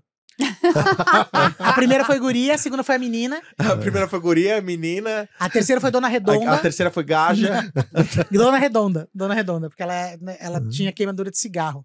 A gente resgatou ela de dentro da favela do Piolho. Nossa, Caramba. Ela era brava. Ela era brava. a Ah. gente- Era brava. óbvio, Ela era brava pelas circunstâncias da vida É, dela. É né? isso, é isso. É. E daí a última agora, a, a, Pop-up. a Redonda morreu em janeiro do ano passado, no susto. A gente descobriu que ela tinha doença do carrapato também em seis dias. Puta, eu tenho Mas um a- amigo que pegou que, que o cachorro Mas pegou posso, essa mas doença. posso te dizer. mas ele era novo cachorro Mas o que, a gente, o que a gente descobriu, o que eu descobri daí, né, é que o cachorro consegue incubar até 10 anos essa doença sem você saber. Ah, é. E ninguém faz o exame. Você não faz o exame, você não tem sintoma. Esse do meu amigo Sim. tomava altas injeções. Não, assim, ah, daí o que aconteceu? Ela morreu, não vou mais pegar cachorro, sempre, né? Aquele Sempre papo aquele lá da. Índia. Toda vez, é, toda vez ela Eu fala vou, eu vou falar assim, vou ficar uns três, não vou pegar. Eu falo assim, ah, vou ficar uns três meses sem cachorro, vou viajar, ou vou fazer uma reforma no piso de casa. Dura um mês, assim, no pau da goiaba, né? Daí chegou a, a, a Pop-Up, a mãe, de- a mãe original dela era uma americana que voltou para os Estados Unidos, não quis levar ela embora. Ela ficou com a mãe de uma menina que trabalha na Qualtrics, né, a- da, da rua. E ela morreu de Covid Caramba. em 2020. E daí as filhas tentaram cuidar. Só que as duas filhas trabalham fora. Uma dá aula em faculdade e a outra é representante comercial da Qualtrics. Daí ela falou, cara, enquanto tava na pandemia, tava todo mundo em casa. Agora todo mundo Agora uma delas dava aula em três lugares diferentes. E a outra, n- né, não meio tinha como. ficava sozinho. Daí eu recebi em São Carlos isso. Daí uma amiga, a Lu Paiva, Lu, culpa sua, tudo isso. A Lu Paiva me mandou e falou assim: Lígia, olha uma cocker. Porque daí todo mundo, quando sabe que a minha cocker morreu, todo mundo vira buscador de cocker Caçador É dourado. lógico. Até eu Alguém- entrar na. Alguém Se acha. tiver um grupo de WhatsApp, já me coloca. Alguém acha, alguém acha. Daí ela me mandou e falou assim: Li, ó, em São Carlos, tá? Eu olhei a. Cara, a cara da primeira, ela é muito Ah. parecida com a guria, que é a minha primeira cocker. Mandei uma mensagem pra mulher: Oi, tudo bem, tal, não sei o quê. Chegou na, na filha da, da senhora, que era a dona do cachorro. Ela virou e falou: Olha, tem 40 pessoas na sua frente. Você preenche essa ficha? Ô, louco. Preenche. Você não sabia o meu histórico. Não, não, não, preenche, me dá, manda a ficha aí e tal. Ah, e você pode mandar pra gente umas fotos da sua casa? Porque a gente quer ver se tem espaço e tal, porque ela estava acostumada, ela morava com a mãe dela numa casa, tal, não sei o quê. Uhum. Falei, olha, moça, acho que tem um jeito mais fácil. A minha cocker tem Instagram. A dona Redonda tinha Instagram. Na verdade, a menina tinha Instagram. A menina morreu, a Redonda sumiu. Falei, olha, você pode olhar no Instagram, muito mais fácil. Takeover, né? Tem É. Isso. Você pode olhar lá, né? Mais fácil. Tem todas as fotos da minha casa, tem tudo. Tem a gente tomando banho, ela olhando, tipo, enfim. Deu 20 minutos, cara. A É. Meire me chamou no telefone, que era a irmã dela. Eu falei assim: Lígia, acabei de falar com a minha irmã, ela pode levar ela aí no sábado? É. Eu falei, gente, ó, tem Instagram, tem funcionalidade, É lógico. além É de só lógico. colocar foto lá, Conseguiu entendeu? o cachorro. Reputação, meus Você amigos. sabe o que tem É no isso. Instagram? Esse cara aqui, ó. Hulk nesse escritório. Esse cara tem Instagram. Já te- É. chegou a ter mais seguidor que eu. É isso. E daí ela chegou pra gente com o nome de Chase. Puta nome sem graça. Não É. combina com ela. Era Chase. Isso. E quantos anos É. ela tinha? Seis. Ainda tinha um bom período de vida ainda. dela, é a que tá com a gente até hoje. Daí ela chegou. é, primeiro que a gente tinha que pensar no nome. A gente pensou em Magali por motivos óbvios, né? E toda reunião na época pós-pandemia ali, a gente tava fazendo muita coisa em casa, né? Quando ela escuta eu falando assim, ai, gente, então tá, então vamos pro próximo passo tal, no tom da voz, ela já pula. Porque ela acha que ela vai passear, ela acha que a gente vai brincar e tal. Daí meu marido virou e falou assim, pô, pop-up, né? E daí é pop-up o nome dela. E todo mundo adora. o nome dela é pop-up, mas Mas é pop-up, é P-O-P-I. Não, é, Não, é P-O-P-A-P-I. P-O-P-A-P-I. Pop-up. Ah, pop-up. Porque eu tentei fazer pop-up. Daí as pessoas. Daí era quase falar Thaís Schalf. Ah, tá. Voltamos. E daí as pessoas não entendiam o que era. Daí eu falei, gente, P-O-P-A-P-I, pop-up. Daí na rua é muito divertido. Como é o nome dela? Pop-up. Aquele do celular? Eu falo, é. Nossa, que legal! Então, assim, é. Sensacional. Mas cachorro une pessoas, é impressionante. Muito, pô. Comunidades. Falando- não, ainda mais É, quando é. tem pessoas que já tem uma sinergia, É que isso. você já tem um vínculo É legal. muito legal. Meu, entrou o lance pet no meio, pô, best friend. É É isso. isso. Que bacana. E aí, tá, é o seguinte: chega de agência. E aí, algum- aí é nesse momento que você vai para um movimento completamente diferente. Na saída da. da... Sim, sim. Aí eu já tava. de olho, assim. Sempre, sempre fui uma pessoa que acompanhou muito as coisas que estavam rolando fora. Sempre fui uma pessoa que, putz, li muito. E aí, na ocasião ali dos, das. Isso era 2000 e, 2013. É, foi assim, uma, eu lembro que depois do Festival de Cannes daquela, daquele ano, tava muito se falava, né, de ah, o digital mobile, ainda ninguém sabia direito como é que aquilo ia ser é, exatamente cobrado, ou emplacado, ou utilizado, né? Foi que nem quando do off chegou o on. Era o lançamento né? de uma tecnologia. É assim, isso. meu. E aí, então, do off chegou o on, e aí agora do on ia É. chegar, né? E aí, eu fui fazer um curso em Nova York. Fui fazer um, um curso para executivos da Hyper Island. É, porque é que é uma- originalmente uma escola sueca, mas eles iam fazer um curso para executivo em Nova York. Aí eu fui para lá fazer esse curso. Foi super legal. Eu lembro que a, a turma que participou comigo só tinham dois brasileiros. Era eu e tinha mais um, mais um, um, um cara. Mas assim, a turma que participou comigo tinham que na época tinha assim é, é, gente do Spotify, marcas que depois que né, foram tomando realmente Sim. corpo Ah. e tal. E aí, quando eu voltei, eu tava ali, né? Imagina é, é, tudo que a gente fez ali usando design thinking, aquela coisa, né, que era muito, muito nova. Eu falei, eu quero trabalhar com isso. Eu quero, é por isso que eu quero, por aí que eu quero me embrenhar. Voltou com aquilo E borbulhando. voltei com aquilo meio borbulhando e tal. E aí, na época, a minha irmã mais nova, ela é assessora de imprensa, ela tem uma empresa de PR Legal. e ela, um dos clientes dela chamava MMA. Olha só. E a MMA ia fazer um evento e eu falei pra ela, poxa, vi que seu cliente vai fazer um evento, É um assunto que me É. interessa. é um assunto que me interessa, eu queria ir. Ela falou, ah, tá bom, vou falar com ele pra arrumar um convite pra você. E aí ela me deu um convite pra ir no evento, né? Na época não era MMA, na época era Mobile Marketing Association. Hoje nós não somos mais Mobile Marketing Association, é só MMA. Uhum. Mas na época a gente era sobre mobile, né? Porque quando a MMA surgiu, bem antes disso, era muito colado no ecossistema de telecom, né? Então isso já estava mudando, né? Porque Sim. quando surgiram os smartphones e a- Hum, a- as pessoas expandiu, começaram a s- conseguir se conectar à internet através do celular, virou um, um meio poderosíssimo de engajamento, Sim. né, com o teu consumidor. Então, a gente já estava passando, a, minha, a MMA na, na época ainda não era a gente, mas a MMA já estava passando por esse por essa, essa mudança, esse, esse reposicionamento. É, e aí eu conhe- fui no evento, a minha irmã me apresentou o Fabiano no evento, a gente conversou. Puta, a conversa foi muito interessante. Ele tinha recém-assumido da gestão anterior, né? Da, MM, da, da Mobile Marketing Association na época. Aí a gente bateu um papo e ele falou: vem trabalhar comigo. E já são 10 anos de MMA. Nossa, sensacional. Não, e, aí, tá- e- e era muito louco porque não era algo de, de explicar de maneira simples, né? Porque você tem lá a agência, você tem o anunciante, você tem o veículo tal. E aí, de repente, o MMA é o que naquela ocasião? Como, como é que eu explico onde que eu estou indo trabalhar? É, a gente tem. a- É. a- às vezes a gente ainda tem esse desafio. Hoje, hoje com tudo que a gente faz, já ficou mais fácil, né? Não, MMA é Mas gigante. né? a, a MMA é uma é, entidade global, né? Uma comunidade que reúne aí é, quase mil empresas do ecossistema de marketing, publicidade e comunicação. E o mais legal é que a MMA, por tratar de um assunto, quer dizer, não é só um determinado tipo de empresa, reúne os players do ecossistema inteiro. Sim. Então, a gente originalmente serve o anunciante, né? Serve as marcas, né? Que é- eles são, representam dentro do nosso ecossistema o buy side, né? Então, são os buyers ali. Mas a gente tem todo o resto da cadeia, que são as agências, os, os media sellers, né? Os veículos, os publishers, as, as, as adtechs, as startups, entidades de ensino, institutos de pesquisa. Então, a gente tem um ecossistema todo e a gente trabalha junto como uma comunidade para empurrar o mercado para frente, para fazer o mercado crescer e entregando valor com todas essas, essas iniciativas que a gente coloca no ar aí. Ah, a mais, legal, é, a mais, acho que, que pô- todo mundo mais gosta, mais tangível de todas hoje, acho que são os eventos. Sim. E, Não. e você, e você tá presente Mas- não só nos daqui, né? Não Você- só nos daqui. ah. Eu cuido de Latam. Então, a gente faz, o, por exemplo, o Impact e o Innovate são eventos que a gente faz eh, no Brasil, na Argentina, no México. Eh, a gente faz alguns eventos na Colômbia também. A gente também faz algumas coisas menores no Chile.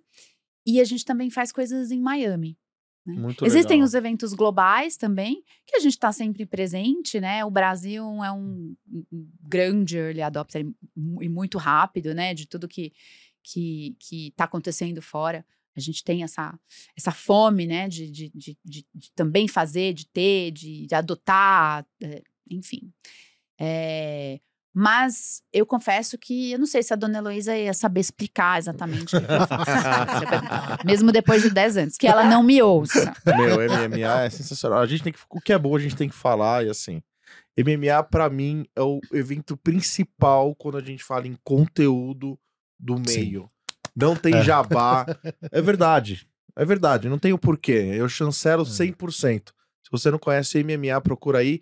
Inclusive, agora outubro vai vir o Innovate, né? Innovate, 17 de outubro. O Innovate é um evento. Já tá é, aí, já. Tá aí. A gente já tá trabalhando full no Innovate. Inclusive tem os Smarts, né? Que são o nosso Sim, prêmio também. Que a gente vai anunciar também os ganhadores do- dos Smarts desse ano, logo após o Innovate. Vai ser a cerimônia dos Smarts no mesmo dia, só que à noite.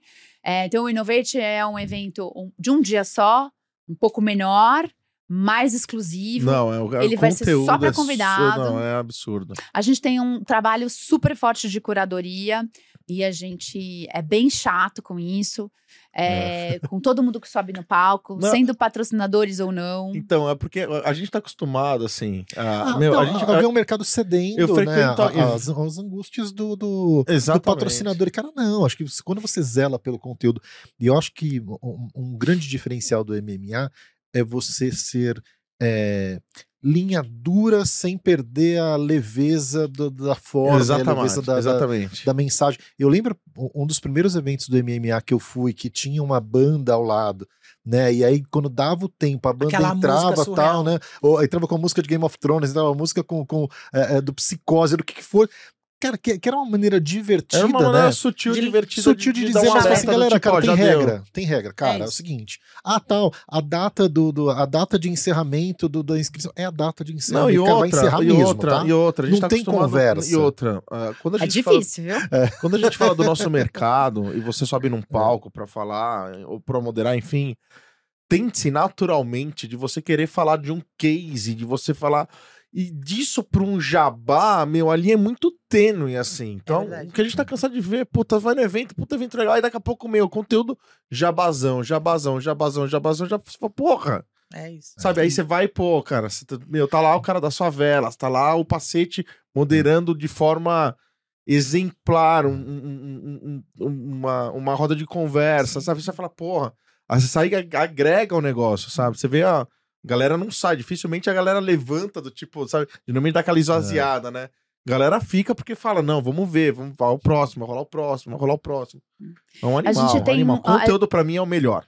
A gente tem um, um- um instrumento, digamos assim, muito poderoso, que é o nosso board. É, ele é composto por grandes lideranças aí do nosso mercado, e sendo que 80% do nosso board são anunciantes.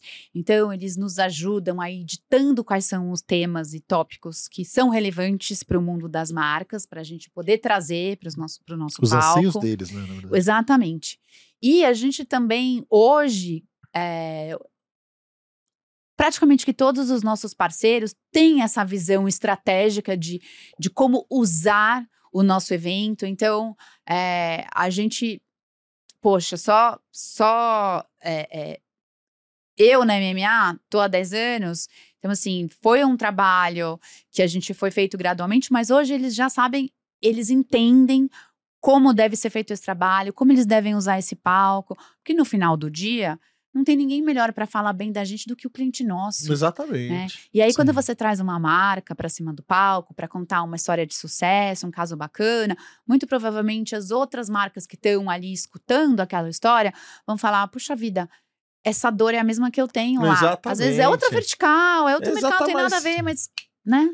Mas, Thaís, como- sobre qualquer, sobre qualquer ponto de vista, às vezes pode ser algo que não seja nem do mesmo segmento. Exato. Tá- a, a gente tem tanta dificuldade, a gente falava muito isso na época das lives Amigos do Mercado, quando você vai falar de ESG, aí, tipo, sabe, pô, se não tiver um propósito e se não for de forma natural, que parece Uhum. que é aquela forma, sabe, meio que eu sou obrigado a fazer isso, Sim. cara, é pior do que não fazer. Uhum. Saca? Então, assim, e quando você vê, pô, várias ações que trabalham de forma exímia, você fala assim, porra, olha que exemplo legal, olha que maneira legal que eles acharam pra. Cara, isso aí é benchmark, cara. Sim. Você entendeu? Você pode pensar, você pode ir além daquilo lá, enfim, mas é. E, fo- e Enfim, fora, e, e- e, além de todo o conteúdo, recebe-se muito bem, viu, Thaís? Eu vou te falar que Verdade. são eventos Que muito, muito bem organizados, né? Você vê que tem um trabalho muito sério de todo mundo ali. Quero parabenizar mais uma vez, já pudemos falar disso aqui Fabiano, pessoalmente. Fabiano, Grande abraço pra Fabiano, você. e- Fa- Fabiano, Thaís e toda, e toda a turma. Quantas pessoas hoje vocês são lá, Thaís? Hoje, no nosso Ah. escritório aqui do, do Brasil, a gente tá em oito. Cinco, seis, oito.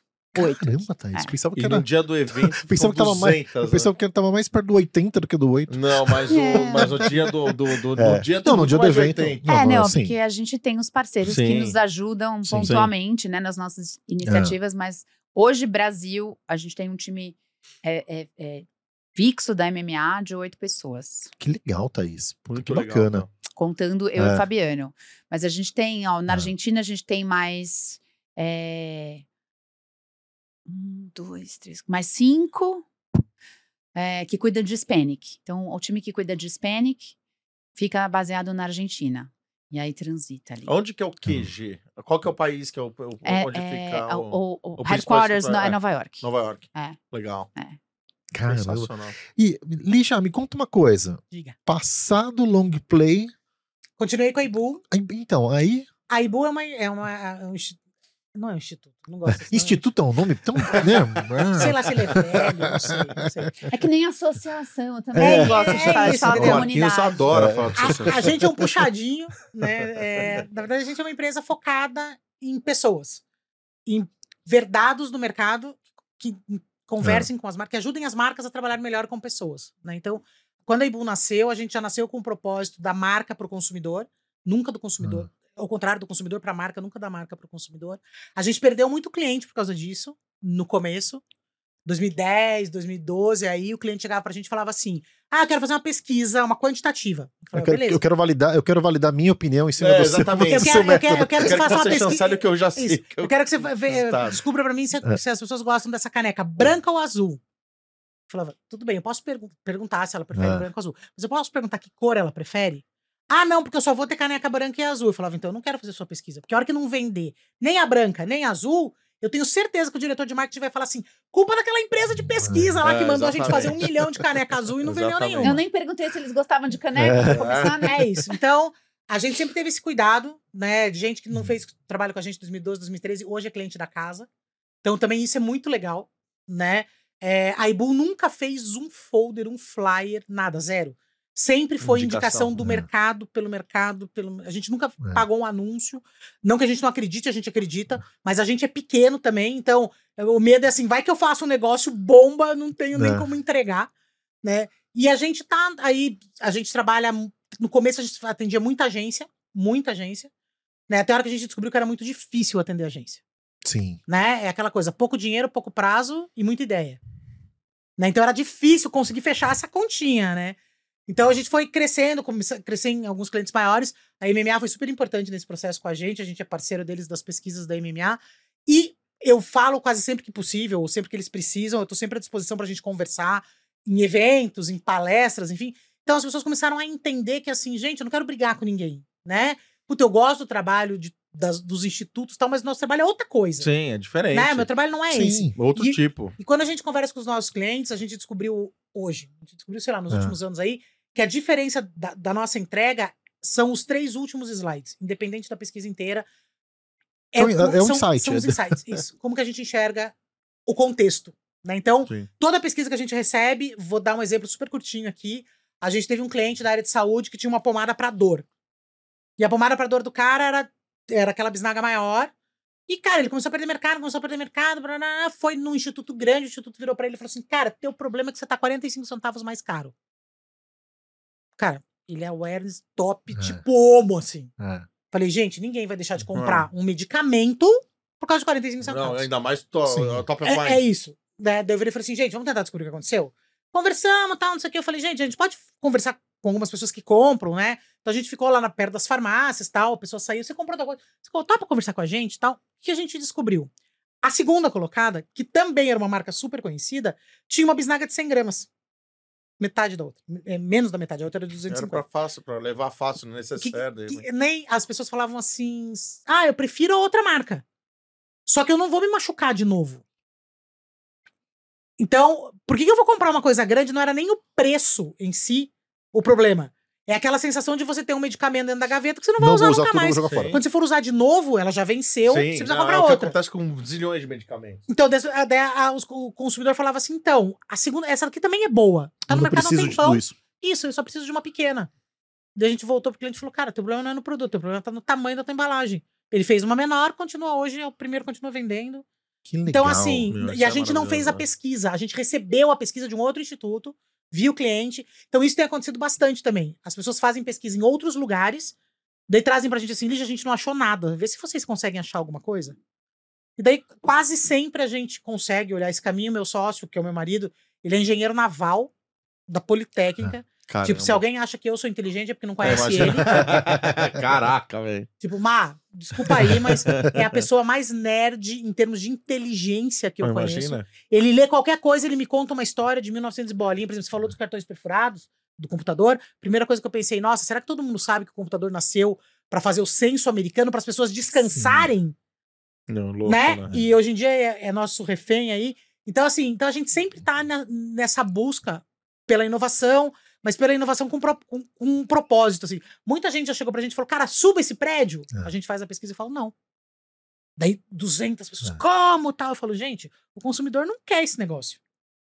Não, eu falei, cara, vai vender, vai vender, claro que vai, mas vai vender em cinco anos, em vez de vender Vai, em vai vender meses. sofrendo. Vai vender sofrendo. Então, assim, é, eu acho que isso é uma coisa bem bacana que a gente tem com os nossos clientes, essa abertura de dizer, cara, tá ruim. Mas Tá isso é ruim. legal. Você sabe que, que me deu um- uma lembrança aqui de foi um dos grandes episódios que a gente teve aqui com Cláudio Venâncio, publicitário, pô, tá um cara genial, enfim, Claudião, um beijo gigante pra você. Cláudio falou muito de pesquisa na época da Brahma, e pesquisa assim, da galera ir para zilhões de pontos, eh, colher informações para bater do público quais eram as Isso. informações peculiares de cada região.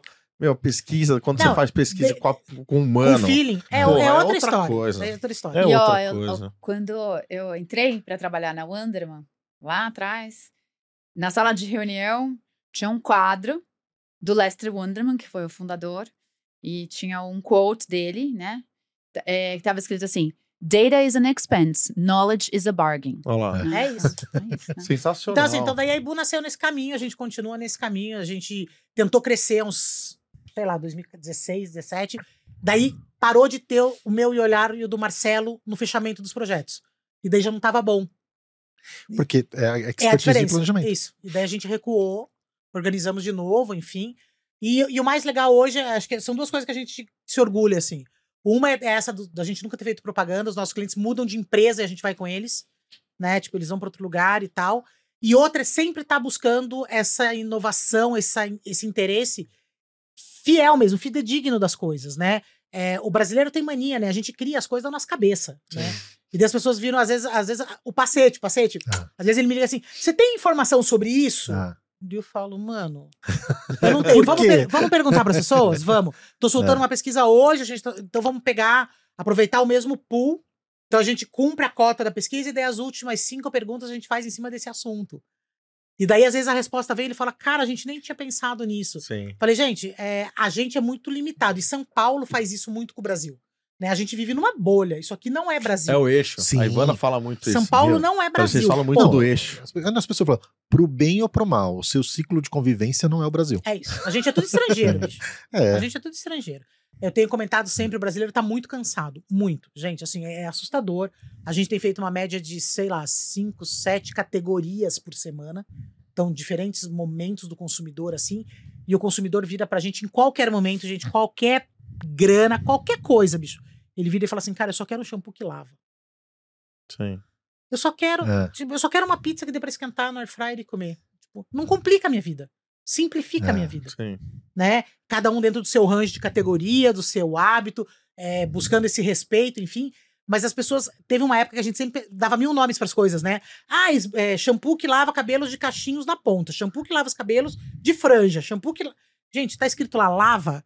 Daí a brincadeira é, tem que ser shampoo pra homem, né? Porque homem. é- O marido vai no mercado e ele, ele é, abre a câmera, né?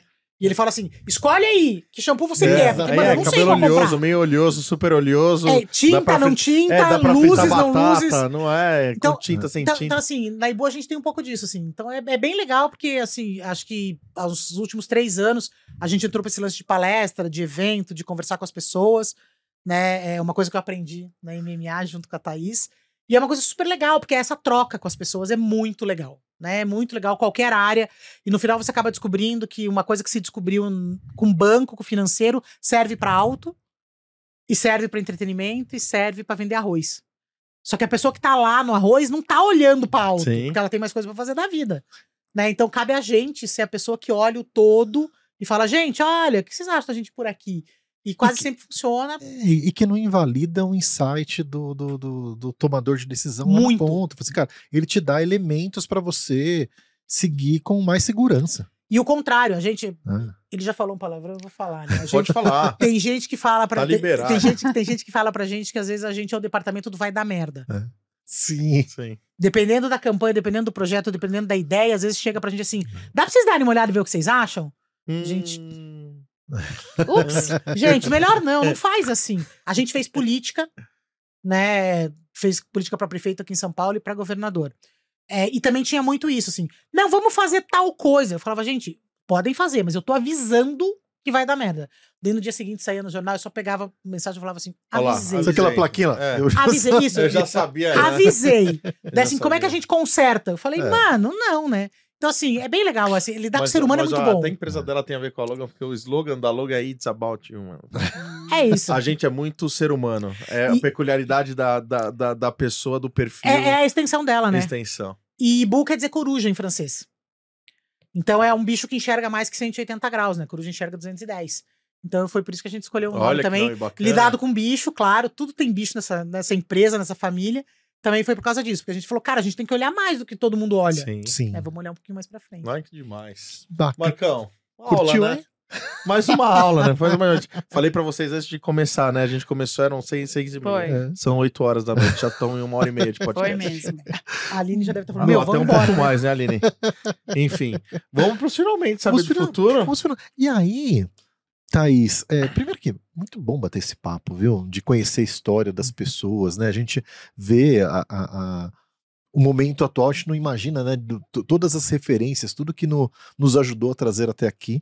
E a gente, enfim, tá aqui sempre olhando também para frente, né, Thaís? Eu queria ouvir um pouquinho de você, o que, que você vê agora do MMA para frente, o que, que você vê da Thaís, né? É, para onde que vocês estão olhando, né? Como que é o- o- o- enfim, Do né? lado profissional e pessoal. Profissional e pessoal, como que é o seu sua visão de futuro agora? Já que o futuro é tão presente nas suas conversas, né? Pois é, né? A gente fala de futuro, a gente fala de futuro. É, isso tá na nossa pauta aí, full time. Bom, a gente tem grandes planos aí. Esse ano a gente cresceu o Impact, né? A gente transformou o Impact num festival. Então, para o ano que vem, o Impact vai ser um evento ainda maior e mais completo, é, com muitas novidades. É, que mais? A gente de desde a pandemia a gente cresceu muito forte a nossa parte de conteúdo. A gente tem um hub de conteúdo que é o Marketing Future Today. Então tudo que a gente faz tá lá é como se fosse a nossa plataforma on demand, né?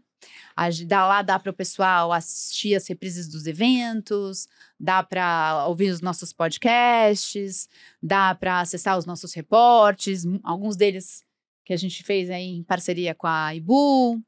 Então, a gente, desde a pandemia, entrou muito forte nessa parte de conteúdo, a gente acredita muito nisso, né? O Pacete faz parte também é, é, dessa, dessa frente aí, que só cresce. Então, a gente também vai seguir forte aí, que na verdade é o conteúdo permeia tudo que a gente faz, é porque também permeia os nossos eventos, obviamente, mas esse repositório é uma coisa muito poderosa, muito poderosa. Então, a gente também tem a nossa o Masters of Marketing, que é a nossa série de, de podcasts. A gente está lançando aí a próxima temporada agora no, no agora no dia 15. É, então, para o ano que vem, muitas novidades aí nesse sentido. A gente tem também um radar muito ligado nas- no, no que o nosso global faz. Então, a gente tem esse reach bacana que permite a gente ter acesso a muito speaker legal, a muita coisa inovadora e trazer para cá, para que a nossa comunidade também possa beber dessa fonte, né? Então, é, hoje tudo, mu- muda tudo muito rápido. Então, o futuro aí é um, acaba sendo um intervalo bem É. curto de tempo, né? Dinâmico. Isso. E, cara, acho que é isso. A gente. Eu costumo brincar que na MMA não tem um dia igual ao outro. Não tem tédio, não tem. A gente fala cada hora de uma coisa, a gente tem a, o privilégio de lidar com lideranças do mercado que são extremamente expert no que, no que elas fazem, em todos os sentidos. Então, é, é, putz, grandes talentos do mundo é, dos marqueteiros, do mundo das agências, do mundo do, do- da- dos, dos mídias, né? Então, isso é muito legal. Então, é, eu gosto muito de ter a sensação de que eu trabalho com alguma coisa que me faz aprender novidades diariamente, todo dia, né? E isso, quando a gente olha para frente, é muito importante, né? Porque o dia que a Sim. gente fala, ah, eu não tô aprendendo mais nada de novo. Sim. O Né? Marquinhos e a teoria dele. É, mas- o que eu, o- que eu falo a teoria, tá, tá praticamente todos os episódios aqui, porque eu tenho uma, uma regrinha das quatro coisas, né, que eu não vivo com três delas. Né? Tem, tem quatro coisas nesse ambiente de trabalho que, eh, se eu tiver três, eu vou embora. Né? A primeira delas, eu falo na, na ordem da importância, a primeira delas é a diversão. Né? Foi muito divertido estar aqui Sim. né? sim. E é muito divertido fazer praticamente tudo que a gente faz lá no Amigos, em todos os lugares que eu trabalho. Eu preciso me divertir. Sem diversão, eu não continuo em nenhum lugar. Né? O segundo deles é o aprendizado. Né? É, Exatamente. precisa estar um lugar onde você aprende, né? Onde você, você agrega conhecimento e tal. O terceiro deles, né, dá para ver muito nos seus olhos, que também é muito presente no seu trabalho, que é o orgulho daquilo que vai para a rua. Né? Putz, eu tenho muito orgulho do prêmio, do podcast, das coisas. Você, quando, quando você fala do impacto, fala de tudo que o MMA faz, dá muito orgulho, né? E o quarto, né? Não é menos importante, mas está em quarto ali, é a gente receber uma boa recompensa pelo nosso trabalho. Ser reconhecida, né? Afinal, é o é. reconhecimento. Financeiramente, é tudo isso. financeiramente, inclusive. É, né? Acho que a gente tem também. que ter uma recompensa financeira justa, temos que ter uma recompensa é, que permeia tudo isso, que é das experiências que a gente tem, das conexões que a gente recebe, mas enfim, ter- temos que ser recompensados e com três dessas não se vive. Né? É- é- é- eu, recomendo para todos os meus amigos. Cara, se tiver, tiver faltando uma, uma dessas aqui, Muda. Muda. Com Também certeza.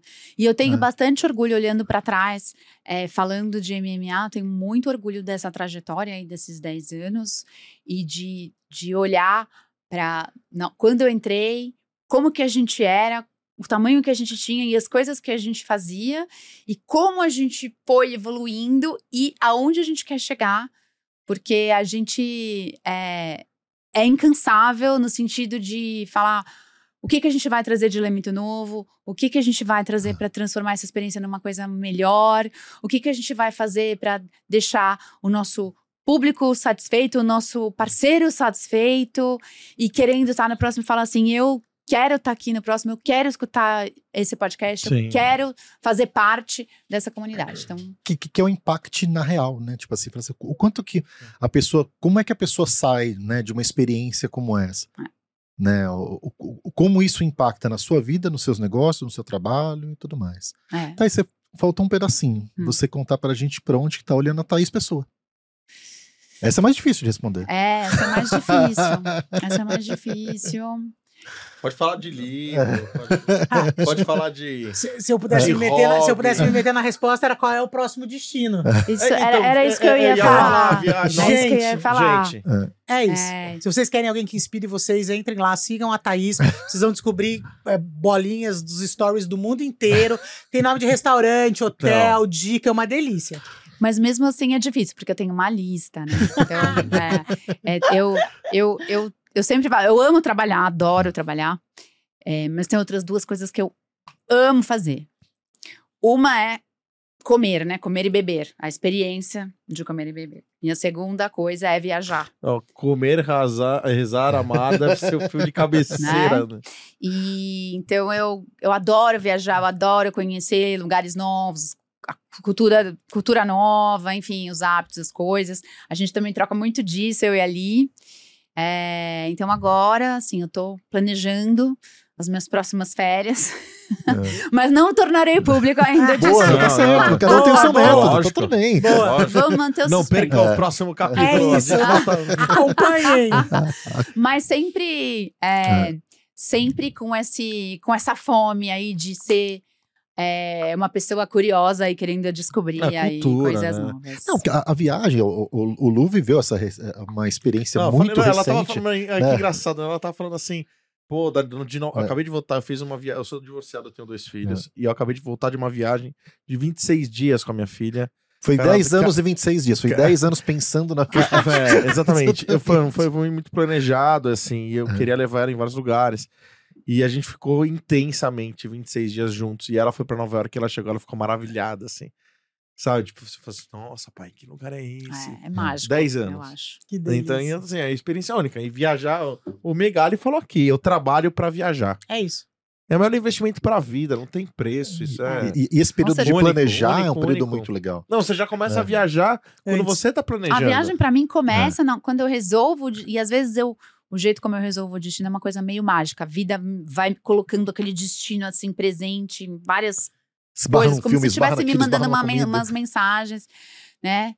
É, mas na hora que eu resolvo, eu começo a fazer aquele plano, a viagem começa. Então, exatamente. É. Quando você decide, você já começa a viajar, porque, ah, chegou em casa, pô, tô, tô lá na- no sofá, na Netflix, não, peraí, deixa eu dar uma fuçada no YouTube aqui, aí você já começa a ver roteiro, aí você, putz, aí você vê um negócio e fala assim, nossa, que legal, check. Aqui é bacana, Onde que é check. melhor ficar? É. Aí que eu vou pegar? O que que tem em volta? Aí o restaurante que eu vou comer? Ai, o que que é perto de Nossa, fazer? tá, aí você pega meu planejamento É. dessa viagem com a minha filha. Imagina, pessoa, pessoa virginiana. né? Virginiana. Não, Ai, demais, nossa. demais, demais. Mas é. Lígia, E você, você... Lígia? Ibu e Lígia, pra onde estão Acho que é olhando? meio junto, né? A gente, tipo, sou eu, Marcelo e a Lígia. né? Então, acho que tá tudo dentro do mesmo caldeirão ali. É, a gente tá reinven- não reinventando, mas acho que ressignificando algumas coisas importantes da Ibu. Eu acho que pesquisa tende a mudar nos próximos dois anos, aí até menos, talvez. Né? É, esse excesso de dado é muito ruim, Sim. porque ninguém sabe ler o dado. E daí a pessoa escolhe um. E daí você leva um ano pra explicar É. que aquele um tava errado. Né? Então, a gente tá tentando entender aí como que a gente consegue melhorar o mercado olhando para esse caminho.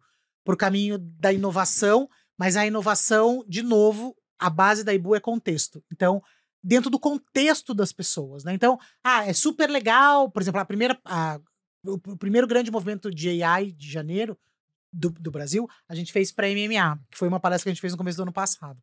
É, não, no começo desse ano. E, e eu acho que quando a gente conversou com as pessoas, várias pessoas depois vieram conversar com a gente. Ah, então, como é que funciona tal? E a gente virava para as pessoas e falava assim, gente, respira.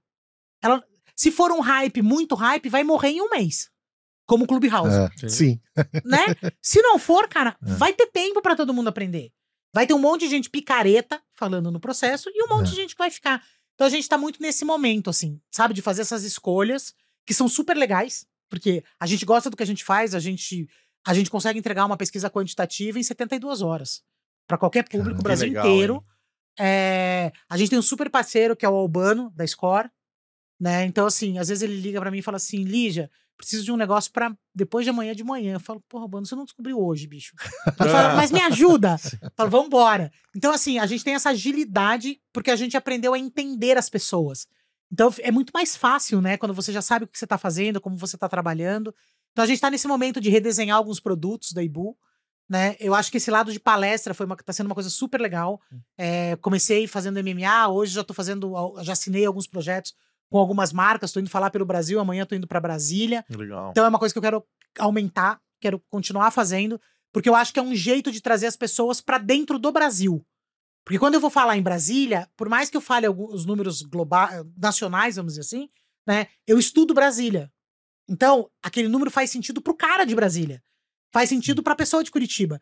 Então, acho que a gente tá um pouquinho nesse caminho. É, pessoalmente, acho que tá tudo bem. Acho que a gente tá. Vai começar uma reforma agora em casa, então talvez a gente mude pro Airbnb durante um período, porque ninguém merece morar em obra.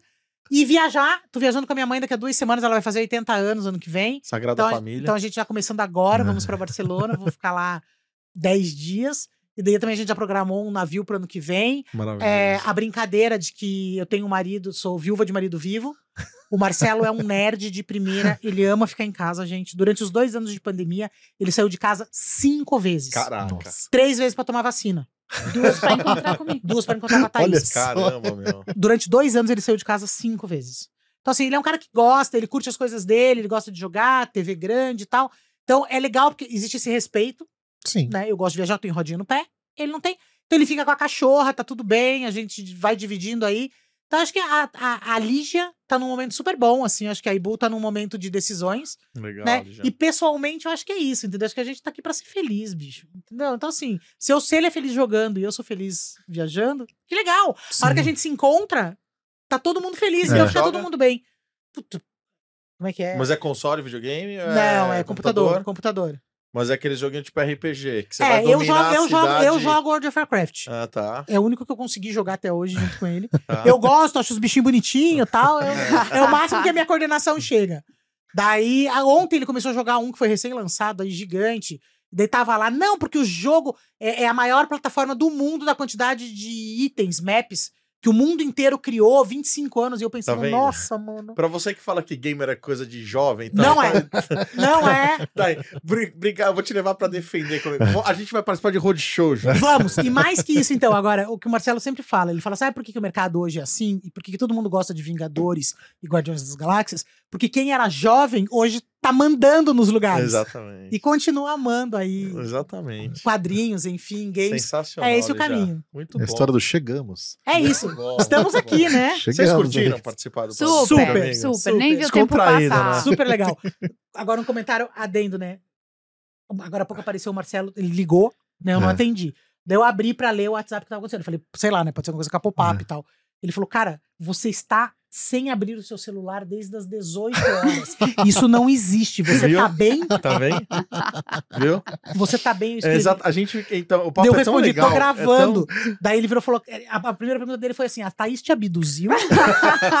Olha que fama, gente. Thaís- como assim? Você tá Mar- fora. Marcelo, né? Marcelo. Marcelo, um grande abraço pra você. Como assim você tá fora do seu celular desde. Ó, a Thaís te sequestrou a última vez no celular, 18 e 9. Deixa o ser humano abismado. Lógico. É isso, é isso, gente. Demais. Mas foi maravilhoso. Ma- Ó, você assistiu esse episódio. A gente, esse é o sétimo episódio da segunda temporada. A gente teve uma outra temporada do Papo de Amigos com mais 26 episódios que também foram maravilhosos. Teve gente de todos os setores. Puta, teve dinossauros da publicidade que marcaram época. Teve, nossa, mano, que meu, assista. É. Tem 26 da primeira temporada, esse é o sétimo episódio, Marcão. Bom, mas Mais semana um. que vem estamos de volta. Com mais novidades do mercado publicitário. Então, aí ficou com o Er, o Er, né? Er, que, que ficou de vir, Pacete. Pacete. Então vamos comprar essa galera aqui. Isso aí. Queremos galera. vocês aqui. Gente, um brinde Gente, aqui. obrigada. Um brinde, um Um brinde. brinde, Viva, viva, viva, viva. Nossa, Obrigada, viu, pelo bom. Convite. Hum. Valeu, tchau, tchau. Tchau, pessoal. Tchau, pessoal.